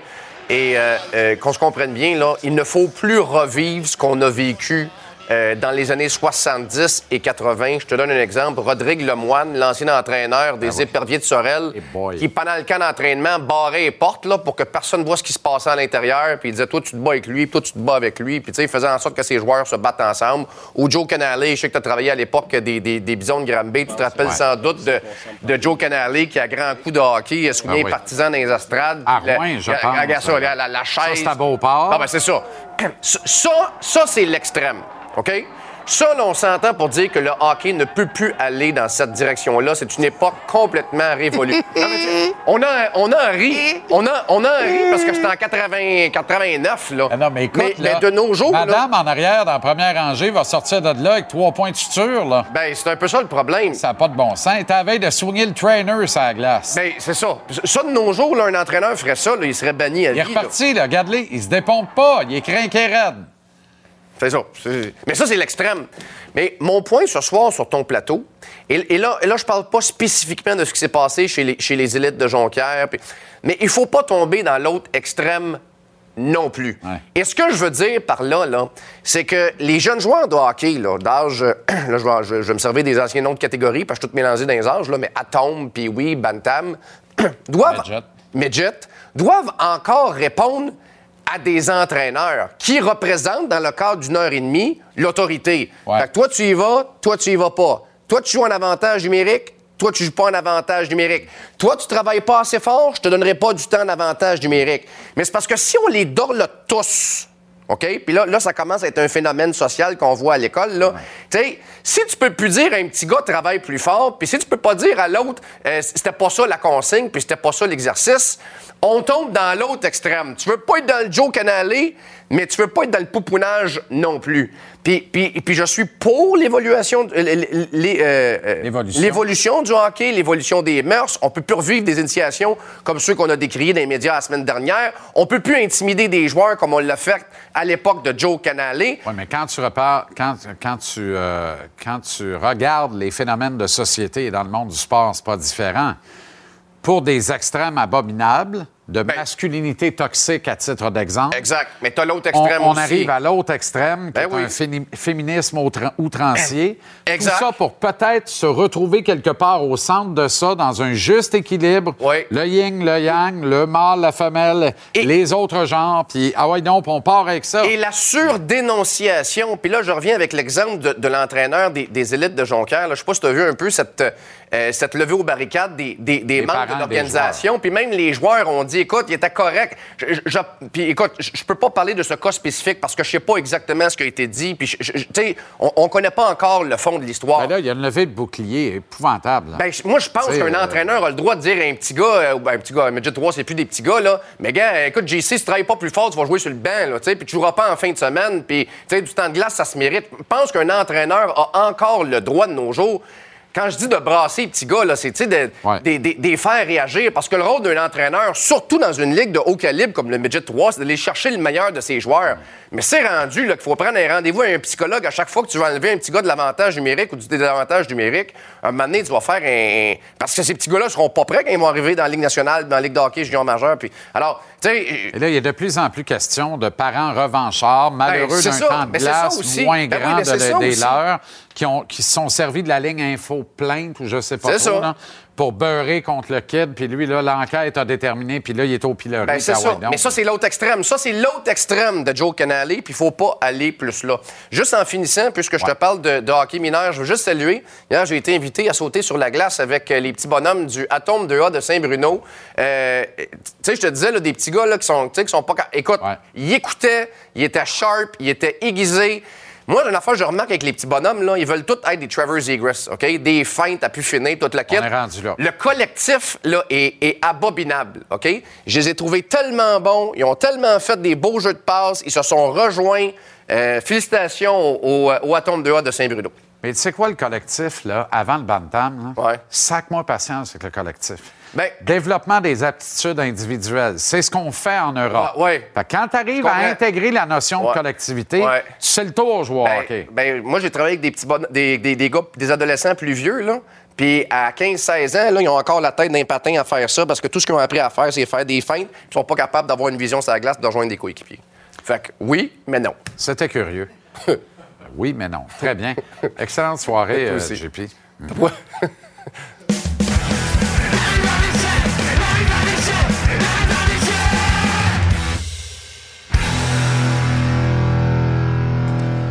À Newark, New Jersey, mon cher Renaud, comment vas-tu? Ça va très bien. Bien hâte de voir le résultat du match ce soir, Jean-Charles. Ouais, hein? ben on se berce pas d'illusions, évidemment, mais euh, tant que le Canadien demeurera accroché aux Devils dans ce match-là, au sens figuré, non pas au sens propre, évidemment, Exact. on sera dans le plaisir. Et si ça dure deux périodes, ça durera deux périodes. On l'a vu récemment en Caroline. Hey, dis-moi donc, euh, depuis deux fait. mois, le Canadien montre deux visages complètement différents. Ben, il y a un, un visage à domicile, puis un- vraiment un visage à l'étranger. Et les statistiques sont très loin d'être reluisantes. Là. Euh, au cours des dix derniers matchs, c'est une seule victoire à l'étranger. Euh, écoute, si on y va au cours des 11 derniers matchs, ça demeure une seule victoire aussi, là, sauf que ça avait été une défaite en prolongation. Mais concentrons-nous sur euh, les 10 derniers matchs à l'étranger. Une seule victoire, c'est 49 buts contre et 16 buts pour.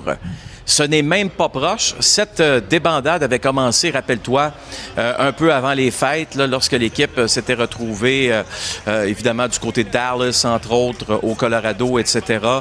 Par la suite, dans la région de la Floride, à Nashville. Et depuis ce temps-là, là, c'est, c'est vraiment difficile pour les Canadiens de Montréal. La seule victoire, c'était un dimanche soir au Madison Square Garden, à la surprise générale.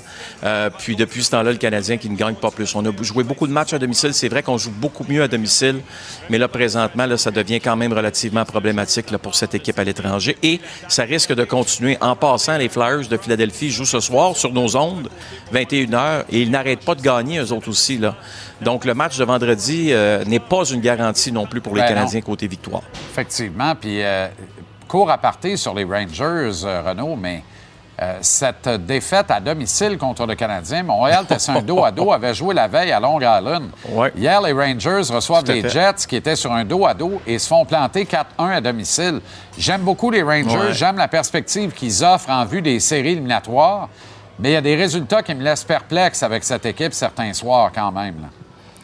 Euh, on peut pas être parfait, hein, comme on dit, mais écoute, euh, c'est une équipe, on va, on va en reparler, Jean-Charles, euh, au cours des prochains jours, parce que je pense que ça mérite. On- on- on- on- il faut euh, s'attarder un peu sur ce que cette franchise fait euh, depuis quelques semaines. Et euh, tu sais que Larry Brooks, en passant ce matin dans le New York Post, ramène la possibilité de faire l'acquisition de Patrick Kane avec les Rangers cette année avec toutes sortes de mathématiques. Là. Mais euh, donc, si Larry Brooks ne ferme pas cette porte-là, ça veut dire qu'il y a des gens qui y pensent chez les Rangers présentement. The rich getting richer. Et si les séries commençaient demain soir, ils affronteraient au premier tour les adversaires du Canadien ce soir, les Devils du New Jersey. clairement en avant de un an pile poil sur le plan, le grand plan de l'organisation. Voilà pourquoi faut peut-être pas s'épivarder à croire que les Devils vont aller chercher Nico Ischier et, euh, et d'autres ressources ailleurs dans la Ligue nationale d'ici le 3 mars. là. Non, euh, ça, c'est une bonne question. Euh, parce que euh, ce matin, euh, évidemment, dans les gradins ici, j'ai eu une belle Hey, conversation J'ai dit avec, Nico Ischier, avec Martin Brodeur. c'est- bien Timo Maillard. Oui. On a Timo. Maillard, exactement. Voilà. Nico, lui, est bien en scène, hein, évidemment, chez, chez les Devils. Exactement. Euh, mais mais euh, tu vois, en, en parlant avec Martin, j'ai pas senti que, euh, pendant que Martin Saint-Louis passe, j'ai pas senti que euh, les, euh, les Devils avaient vraiment le goût, euh, je te dirais, d'une, de, de faire une transaction majeure. Je ne dis pas que ça n'arrivera pas. Mais présentement, tu l'as mentionné. On est un an en avance sur le plan original. Qu'est-ce que ça veut dire? Ça veut dire que on, on est un peu surpris des succès de l'organisation, agréablement surpris des succès de l'organisation, mais là, on commence pas à s'enfler la tête en se disant, hey, on a une chance de remporter la Coupe Stanley, on y va all-in. C'est pas du tout l'attitude de cette organisation. Il y a beaucoup de temps qui va pas, qui, qui ben, beaucoup de temps. Si dit, Renaud, la date limite des transactions, c'est la semaine prochaine, vendredi, le 3 mars. C'est pas beaucoup de temps, c'est 10 jours. Mais ça reste que c'est une éternité à cette période-ci de l'année. Les directeurs généraux qui, normalement, ne sont pas nécessairement euh, surexcités par la date limite des transactions, plus la date approche, plus la nervosité monte. Et là, peut-être qu'il y a des fois, et ça arrive, qu'il y a des directeurs généraux qui changent complètement leur plan soudainement. Est-ce que ça peut être le cas des Devils? Ce serait surprenant, mais on ne peut pas fermer la porte à, cette possibilité quand même, surtout quand tu as des joueurs de talent. hein. On, on t'a nommé Maillard, Timo Maillard, Patrick Kane. Il y a encore de très bons joueurs de talent qui pourraient être échangés au cours des prochains jours. Aucun doute. Et dans le cas de Maillard, tu as vu Doug Armstrong, jamais compté les Blues pour battu. Armstrong, c'est un vlimeux. Il nous surprend tout le temps, au cœur Ouais, de ben- la lutte pour acquérir les services de Maillard. C'est pas fait. Mais je suis même pas surpris d'apprendre qu'il s'enquérit un peu plus. Non. Hey, il y a trois choix de première ronde en 2023, lui. Il peut grouiller, là. Tu comprends? Non, Ça dépend ce que veulent faire il- les il peut- Sharks, mais il y a de la monnaie, là. Et, et c'est là où c'est extrêmement intéressant de voir la relation qu'il y a justement entre le directeur général et son propriétaire. Quels sont les objectifs du propriétaire? Exact. Ça, c'est extrêmement important de le savoir aussi, comme tu le sais très bien. Notre ami Tuna ne dérougit pas cette saison à Jersey, bien accroché à gauche du premier trio qui le cru, flairant la bonne opportunité, saisit sa chance. Euh, un gars expérimenté qui sait Hey. être opportuniste lorsqu'utilisé avec de très bons joueurs de hockey. Bien, on va rendre à César donc ce qui revient à César. Dans le cas de Thomas Tatar, c'est 31 points, 12 buts depuis le début de la saison, mais c'est aussi une fiche de plus 32. Et à ce chapitre, il est quatrième dans la Ligue nationale de hockey. C'est pas peu dire. Je comprends que chez les Devils, on connaît du succès, mais j'aime voir cette statistique. Je vais t'expliquer pourquoi. C'est que Thomas Tatar, rappelle-toi, là, lorsqu'il jouait entre autres avec Brandon Gallagher et Philippe Dano, on parlait de ce, trio-là comme un très bon trio dans la Ligue nationale de hockey. Et moi, j'admirais. Pourtant, c'est pas pour ça euh, qu'on a fait son acquisition, mais j'admirais le travail défensif de ce gars-là. Je me rappelle lorsqu'on s'est retrouvé dans la bulle, la fameuse bulle à Toronto, lorsque les Canadiens ont éliminé les Penguins de Pittsburgh. Je comprends que ce trio-là n'avait pas été euh, le meilleur offensivement, mais défensivement contre le trio de Sidney Crosby, ils avaient été impeccables. Et je peux te dire que Tatar avait été très bon face à Sidney Crosby. Alors, de voir justement qu'aujourd'hui, il est capable d'amener ça, une fiche positive. L'an passé, c'était moins 22, moins 23 dans son cas. Bon augure gagne 4 millions et demi cette année, début trentaine. J'ai hâte de voir son contrat la saison prochaine. Peut-être avec les Devils, sinon ce sera avec une autre équipe. Intéressant. Bonne soirée, bon match, Renaud, et à demain. Merci. Bonne soirée, Jean-Charles. À demain.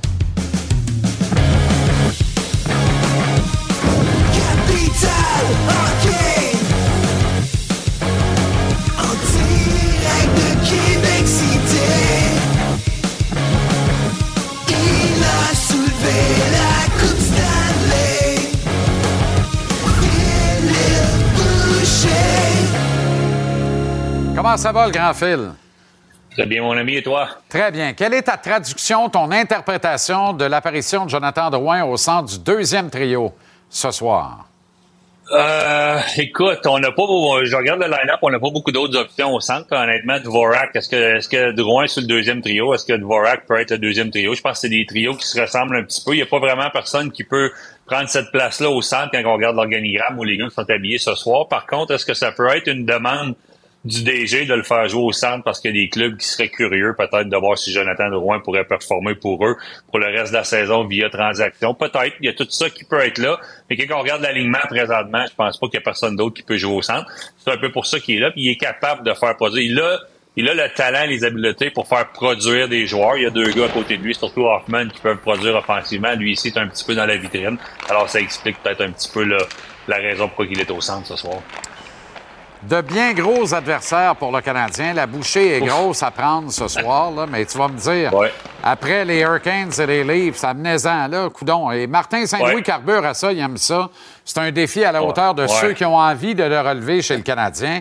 Et les Devils euh, subissent euh, une agréable influence de la Ligue de hockey junior majeur du Québec, Phil.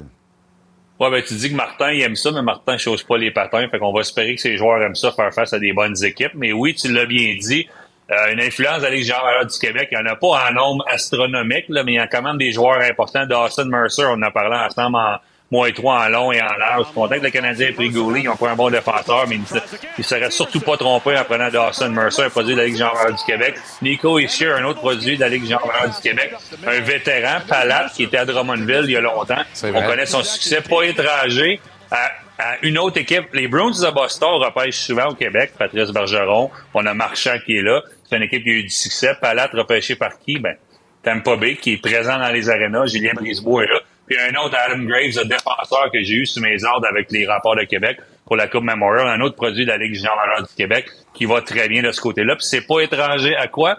À la présence des gens de l'organisation. André Savard, qui a son mot à dire. On écoute André Savard. C'est un homme respecté. Il est dans les arénas au Québec. Je le vois souvent au centre au Centre Bell, mais on le voit beaucoup à Drummondville. Je l'ai vu beaucoup dans les dernières années, un petit peu partout. Il a son mot à dire. C'est ça que j'aime voir. Les équipes qui ont du succès, ça fait un petit bout, un petit bout de temps qu'on n'a pas eu de succès au New Jersey, mais présentement, on bâtit alentour de certains Québécois, surtout Québécois ou produits, excuse-moi, de la Ligue générale du Québec, parce que c'est pas des Québécois. on peut les féliciter, on peut s'en féliciter, puis surtout Nico Ischier, qui est un Écoute, c'est André Turini qui l'appelait son, son couteau suisse, son Swiss Army Knife, là, qui peut faire tout, qui est la colle de cette équipe-là, puis qui est un produit de notre ligue aussi. Là. Nico Ischier, qui, au dire de Jean-François Chaumont du Journal de Montréal, chef à l'appui, est un réel candidat d'obtention du trophée Selke. Il n'y a plus de doute, là. Ah, sans aucun doute. Dans une équipe comme ça, Hughes est le, moteur offensif de cette équipe-là. Puis c'est correct, on lui demande pas de jouer nécessairement contre les meilleurs. On va essayer de le faire jouer contre les deuxième, troisième trio, deuxième, troisième paire de défenseurs. Mais Nico Ischier est appelé à jouer contre les meilleurs soir après soir. Puis dans l'Est, il y en a des bons trios. Euh, euh, contre les Rangers, c'est des bons trios. Contre Toronto, il y a des bons trios. Quand tu vas à Tampa Bay, il y a des bons trios. Il fait un excellent travail. Est-ce qu'il pourra s'élever un jour à la qualité d'un Patrice Bergeron qui est là année après année? J'en serais pas surpris. À la ligne bleue, chez les Devils, on veut du 16. On veut de la grandeur. On veut de la, grosseur. On veut du poids. Écoute, je pense qu'on a un tableau. Là, on va voir la, pesanteur de ces gars-là. Là. Je pense qu'on parle de, de six gars en haut de 200 livres. 2,30, 2,30, 2,20, 2,18, 2,5, 200. Mais évidemment, tu dois être grand un petit peu si t'es pesant comme ça. Deux gars de 6 et 6, un de 6 et 5, trois gars de 6 et 2. Le plus petit, euh, John Marino, qui est à 6 et 1. Alors, on peut voir là, que dans la Ligue nationale, tu dois avoir des bons pieds, tu dois être capable de bouger. Dougie Hamilton, qui est le plus gros défenseur dans cette équipe-là, a toutes les habiletés du monde offensive. Et c'est un groupe qui est dur à jouer contre. Je te l'avais dit il y a quelques années, le Canadien, qu'est-ce que j'avais trouvé?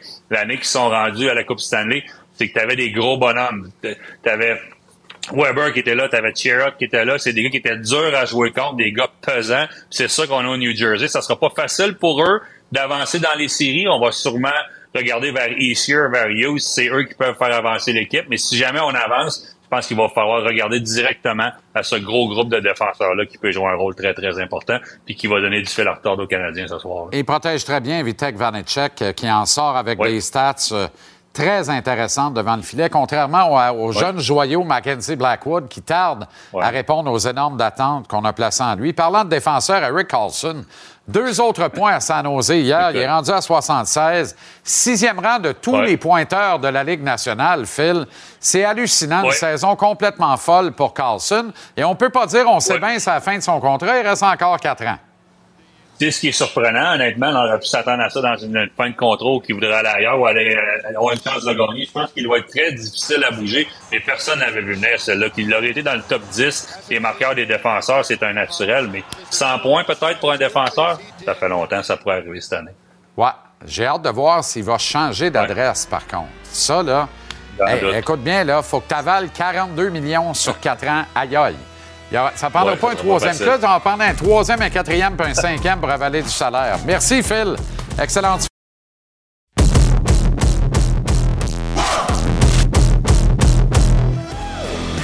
Très heureux de terminer l'émission ce soir avec un gars qui se rapproche de chez nous, qui se rapproche de chez lui. Désormais membre des sénateurs d'Ottawa natifs de Montréal-Est. On parle à Julien Gauthier. Julien, comment ça va? Ça va super bien toi-même? Excellent. Heureux de la tournure des événements, Julien? Vraiment, euh, je te dirais que, regarde, c'était un petit peu inattendu en même temps, mais euh, ça faisait un, un petit bout quand même que je recherchais une nouvelle opportunité, un, un nouveau départ, fait que c'est vraiment le fun de, de pouvoir euh, continuer ça avec les sénateurs. Qu'est-ce qui a moins fonctionné? Est-ce que c'est juste le, le, le, le, le coup du sort, le fait, le phénomène du temps, le- le- de voir les, les Rangers qui étaient en reconstruction annoncée il y a quelques années à peine et qui sont passés en à peine deux, trois bilans à la fenêtre d'opportunité, peut-être jusqu'à la, la Coupe Stanley, ce qui fait qu'il y a un trafic lourd là, en attaque dans l'échiquier de l'équipe et ça fait de la congestion, puis ça, ça donne moins d'opportunités, disons, à des gars comme toi et également Sammy Blais qui a été échangé récemment. Ben exactement, tu sais, c'est pas, euh, tu sais, c'est- vraiment, euh, tu sais, quand tu regardes la, profondeur des Rangers, tu surtout le, le, le, top 9, euh, c'est dur à, c'est dur à déloger quelqu'un qui est là en ce moment, puis surtout que, tu sais, quand tu as une équipe gagnante, que ça va bien, si tu es un gars qui joue un petit peu moins de minutes, c'est rare que tu vas avoir beaucoup de glace s'il n'y a pas beaucoup de blessures ou des affaires comme ça qui se passent, fait que c'était vraiment une question de timing aussi, tu sais, euh, c'était pas que c'était pas le fun avec les Rangers, mais ça faisait un petit bout. euh, tu sais, j'ai remercié l'organisation, j'ai beaucoup plaisir là, pareil, mais ça faisait quand même un petit bout que je cherchais à avoir euh, un, un- un nouveau, un nouveau départ, une nouvelle opportunité avec une jeune équipe pour avoir plus euh, de temps de glace puis pouvoir performer là-bas. Ce que j'entends, donc, c'était quelque part ton souhait de passer dans une transaction. Ben, tu sais, je suis pas vraiment un plaignard. Tu sais, je jouais n'importe où, ça me dérangeait pas de jouer avec les Rangers. J'avais du plaisir pareil. Tu sais, C'était le fun de jouer avec, euh, avec New York. J'ai des bonnes, euh, j'ai des bonnes séquences là-bas. Ça fait un- quand même un bon petit bout que, un bon petit bout pareil que j'étais avec eux. Je te dirais que c'était pas vraiment un échange que je recherchais. J'essa- J'essayais juste d'avoir une opportunité, puis ça me dérangeait pas de l'avoir avec les Rangers ou avec n'importe qui. Fait que c'était vraiment le fun, euh, mettons, euh, de savoir que j'étais échangé, puis d'avoir une. Je pense qu'il était content de m'avoir, puis d'avoir une nouvelle opportunité. Là. Parle-moi du contexte de ton arrivée à Ottawa. Tu arrives dans un tout autre contexte que celui des Rangers, évidemment. Euh, totalement. Je, te, je pourrais, mettons, c'est, en, ce moment, on est vraiment pour une course aux séries. Euh, on n'est pas beaucoup, euh, pas beaucoup de points en- à l'extérieur euh, du classement en ce moment pour les séries. Je te dirais que c'est une dynamique complètement différente. L'équipe est très jeune. Je, je pense que je suis probablement dans, dans, dans le milieu du groupe d'âge, même dans les plus vieux attaquants. Donc, euh, c'est important de, de, de saisir l'opportunité que j'ai en ce moment puis de, de pouvoir faire ma place avec eux pour les prochaines années. Quel est l'accueil que tu as reçu là-bas? Euh, très, très bonne. Euh, ben, moi, c'était surtout plaisant parce que je connaissais déjà euh, Mathieu Joseph, Thomas Chabot, Derek Brassard. Les gars m'ont super bien écrit avec l'équipe tout de suite. Je me suis fait sentir super bien dès le début. Euh, les gars étaient super gentils. Euh, le, le staff, euh, l'organisation des trainers, j'ai juste pas de, j'ai aucune plainte. Un peu déçu quand même de laisser derrière toi Alexis Lafrenière, euh, dont tu as vu les premiers pas dans la Ligue nationale, les premiers coups de patin, en fait, dans la Ligue nationale. Seulement, Alexis, c'est un super bon gars, un super de bon joueur. J'ai eu beaucoup de plaisir avec. C'est sûr que j'avais une bonne amitié avec, mais euh, en ce moment, Alexis, il va, de, il va de mieux en mieux, je te dirais. Fait que je suis vraiment content pour lui, puis il va continuer sa lancée, euh, que je pas. Tu vas euh, te rapprocher ainsi de ta famille, de ton clan, des tiens, de tes amis également. Ça, c'est intéressant parce que c'est facile de prendre la voiture, faire deux heures, deux heures et demie de route et aller voir euh, euh, la famille et la parenté jouer. Euh, Puis en même temps, tu affrontes le Canadien samedi. C'est un beau cadeau dans les circonstances. Ouais, cette game-là, je pense qu'elle va me coûter cher d'étiquette. Pas mal, toute, mes, toute ma famille, mes amis étaient aussi contents que moi que je sois étranger à Ottawa. Super bonne nouvelle, euh, une super bonne nouvelle, une nouvelle, une nouvelle équipe, c'est un nouveau start, puis c'est vraiment euh, tout le monde est vraiment content autour de moi, puis surtout quand on joue au Canadien, euh, comme je disais le samedi, ça va vraiment le faire. Vous êtes une grande famille de sportifs et de joueurs de hockey, notamment. Et tu as deux de tes cousins qui gravitent dans les, dans les sphères du hockey, dont le plus jeune, Ethan, qui est, à n'en point douter, un potentiel choix de premier tour au prochain encamp amateur. Est-ce que la communication est constante entre lui et toi? Euh, oui, mais je te dirais, j'aimerais ça qu'on se parle plus des fois aussi, mais tu sais, il fait ses affaires aussi, c'est normal, mais je suis vraiment content pour lui. C'est le fun de jouer avec son frère en ce moment à Sherbrooke, les deux, mais euh, Ethan a vraiment une bonne saison. Euh, je te dirais que c'est un bon travaillant, il a un bon talent, puis il sait qu'il est bon aussi. Puis tu sais, euh, aujourd'hui, la, la- la- le hockey, c'est tout un rapport avec la confiance. Quand tu sens bien, tu joues bien, ben ça fait des beaux résultats. Puis en ce moment, je suis pas mal sûr que ça va être un, un choix de début, milieu, pre- première ronde, puis il va super bien. Quel conseil tu lui donnerais, euh, Julien, toi qui es passé par là, qui a été un 21e choix total à l'encamp amateur de 2016? Euh, mon conseil, ça serait qu'il sorte 22e, comme ça je peux garder juste avant le 21e. Mais je dirais juste qu'il juste de vraiment s'amuser. On oublie souvent que tu sais, dans le junior, euh, tout va bien parce qu'on on pense que c'est un jeu, puis on s'amuse avec nos coéquipiers, nos amis, mais puis quand tu es national, tu penses un peu plus, c'est plus stressant, ça met plus un travail, mais c'est vraiment au bout de la ligne quand même de s'amuser. C'est le, le, le but, c'est de s'amuser tant que tu travailles puis tu fais ce que tu as à faire. Tu peux pas contrôler beaucoup de choses. Des fois, juste de s'amuser, de se présenter puis de travailler tous les jours. Dirais-tu que c'est c'est ce qui c'est une des choses qui t'aide le plus depuis le début de ta carrière? Ben, ça, ça a été un- c'est quand même un processus encore qui, qui est au travail, parce que je te dirais que c'est tout le temps des up and down. Je te dirais, euh, euh, c'est comme un travail comme les autres. Des fois, ça va mieux- moins bien, ça va mieux, mais c'est ça a été vraiment un, une courbe de, de, de, de, comprendre comment ça se passe l'international. C'est pas évident, c'est très stressant, surtout quand tu es jeune puis tu commences. Juste Aujourd'hui, tu essaies de moins stresser parce qu'il y a beaucoup d'affaires que tu contrôles pas, des décisions d'entraîneur, euh, peu, importe qui tu joues, avec qui tu joues, ça, c'est pas de ton contrôle, juste de toi-même, de te présenter à tous les jours, pratique, entraînement ou game, puis donner ton mieux, puis ça fait des beaux résultats en général. Et en même temps, tu sais, on dit souvent euh, euh, de ne pas avoir été repêché, c'est pas grave. Si tu as une invitation, tu as un ticket. Et quand tu es repêché, ben, tu pas arrivé non plus. Ça va faire sept ans, Julien, en juin prochain, que tu as été réclamé au 21e rang total en première ronde. Et tu es encore à la recherche là, de, de, de stabilité, de t'établir comme un, no-brainer. C'est-à-dire, moi, je suis un joueur de la Ligue nationale, on regarde plus ailleurs.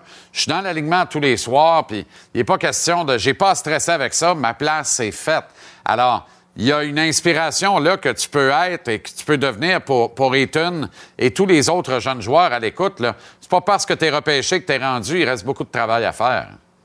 100%, puis euh, comment je peux dire ça? C'est vraiment une question de timing, d'arriver dans la bonne équipe au bon moment, de faire les bons choix, puis comme tu disais, c'est être régulier. Même si c'est un régulier à tous les soirs, ça veut pas dire nécessairement que t'es pas stressé non plus. Chaque joueur a une, situation différente. Je te dirais que, que c'est pas c'est pas vraiment évident. C'est vraiment du cas par cas, puis tout le monde s'adapte à une vitesse différente. Il y en a il y en a beaucoup aussi qui ont été des réguliers le deux trois premières années puis ils ont plus jamais rejoué dans la ligue. Fait que c'est vraiment différent pour toutes les pour tous les joueurs. Je te dirais vraiment de c'est de se focuser sur toi-même, de sur ta propre trajectoire. Puis au bout de la ligne, si tu donnes ton possible, comme tu- comme je te disais, tu fais ton possible, tu donnes tout ce que tu as, m'emmener les bons résultats arrivent, les bonnes choses. Julien, merci infiniment. C'est toujours un plaisir de te parler. On te regarde. C'est à notre antenne, d'ailleurs, samedi, duel Canadien-Sénateur. Et à très bientôt. Prends soin de toi. Bonne chance avec les Sens. Merci, JC. À la prochaine. Bye-bye. Alors voilà comment on a vu votre mardi ici à JC. Dans quelques instants, c'est le tennis WTA, le tournoi de Dubaï. Suivra à 21h le duel entre les Flyers de Philadelphie et Connor McJesus, Leon Draisaitl et les Oilers d'Edmonton. Les Flyers ont fait le coup hier aux Flames à Calgary, l'emportant 4-3. Peuvent-ils récidiver ce soir contre les Oilers? Ils vendent chèrement leur peau. Les hommes de John Tortorella, toujours intéressant de les regarder évoluer. Passez donc une soirée à votre goût. Récupérez l'émission JC où vous voulez, quand vous voulez. Téléchargez l'application Cube.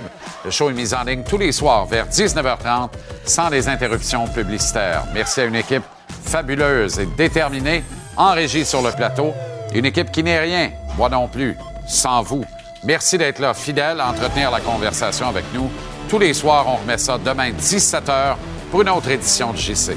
Salut.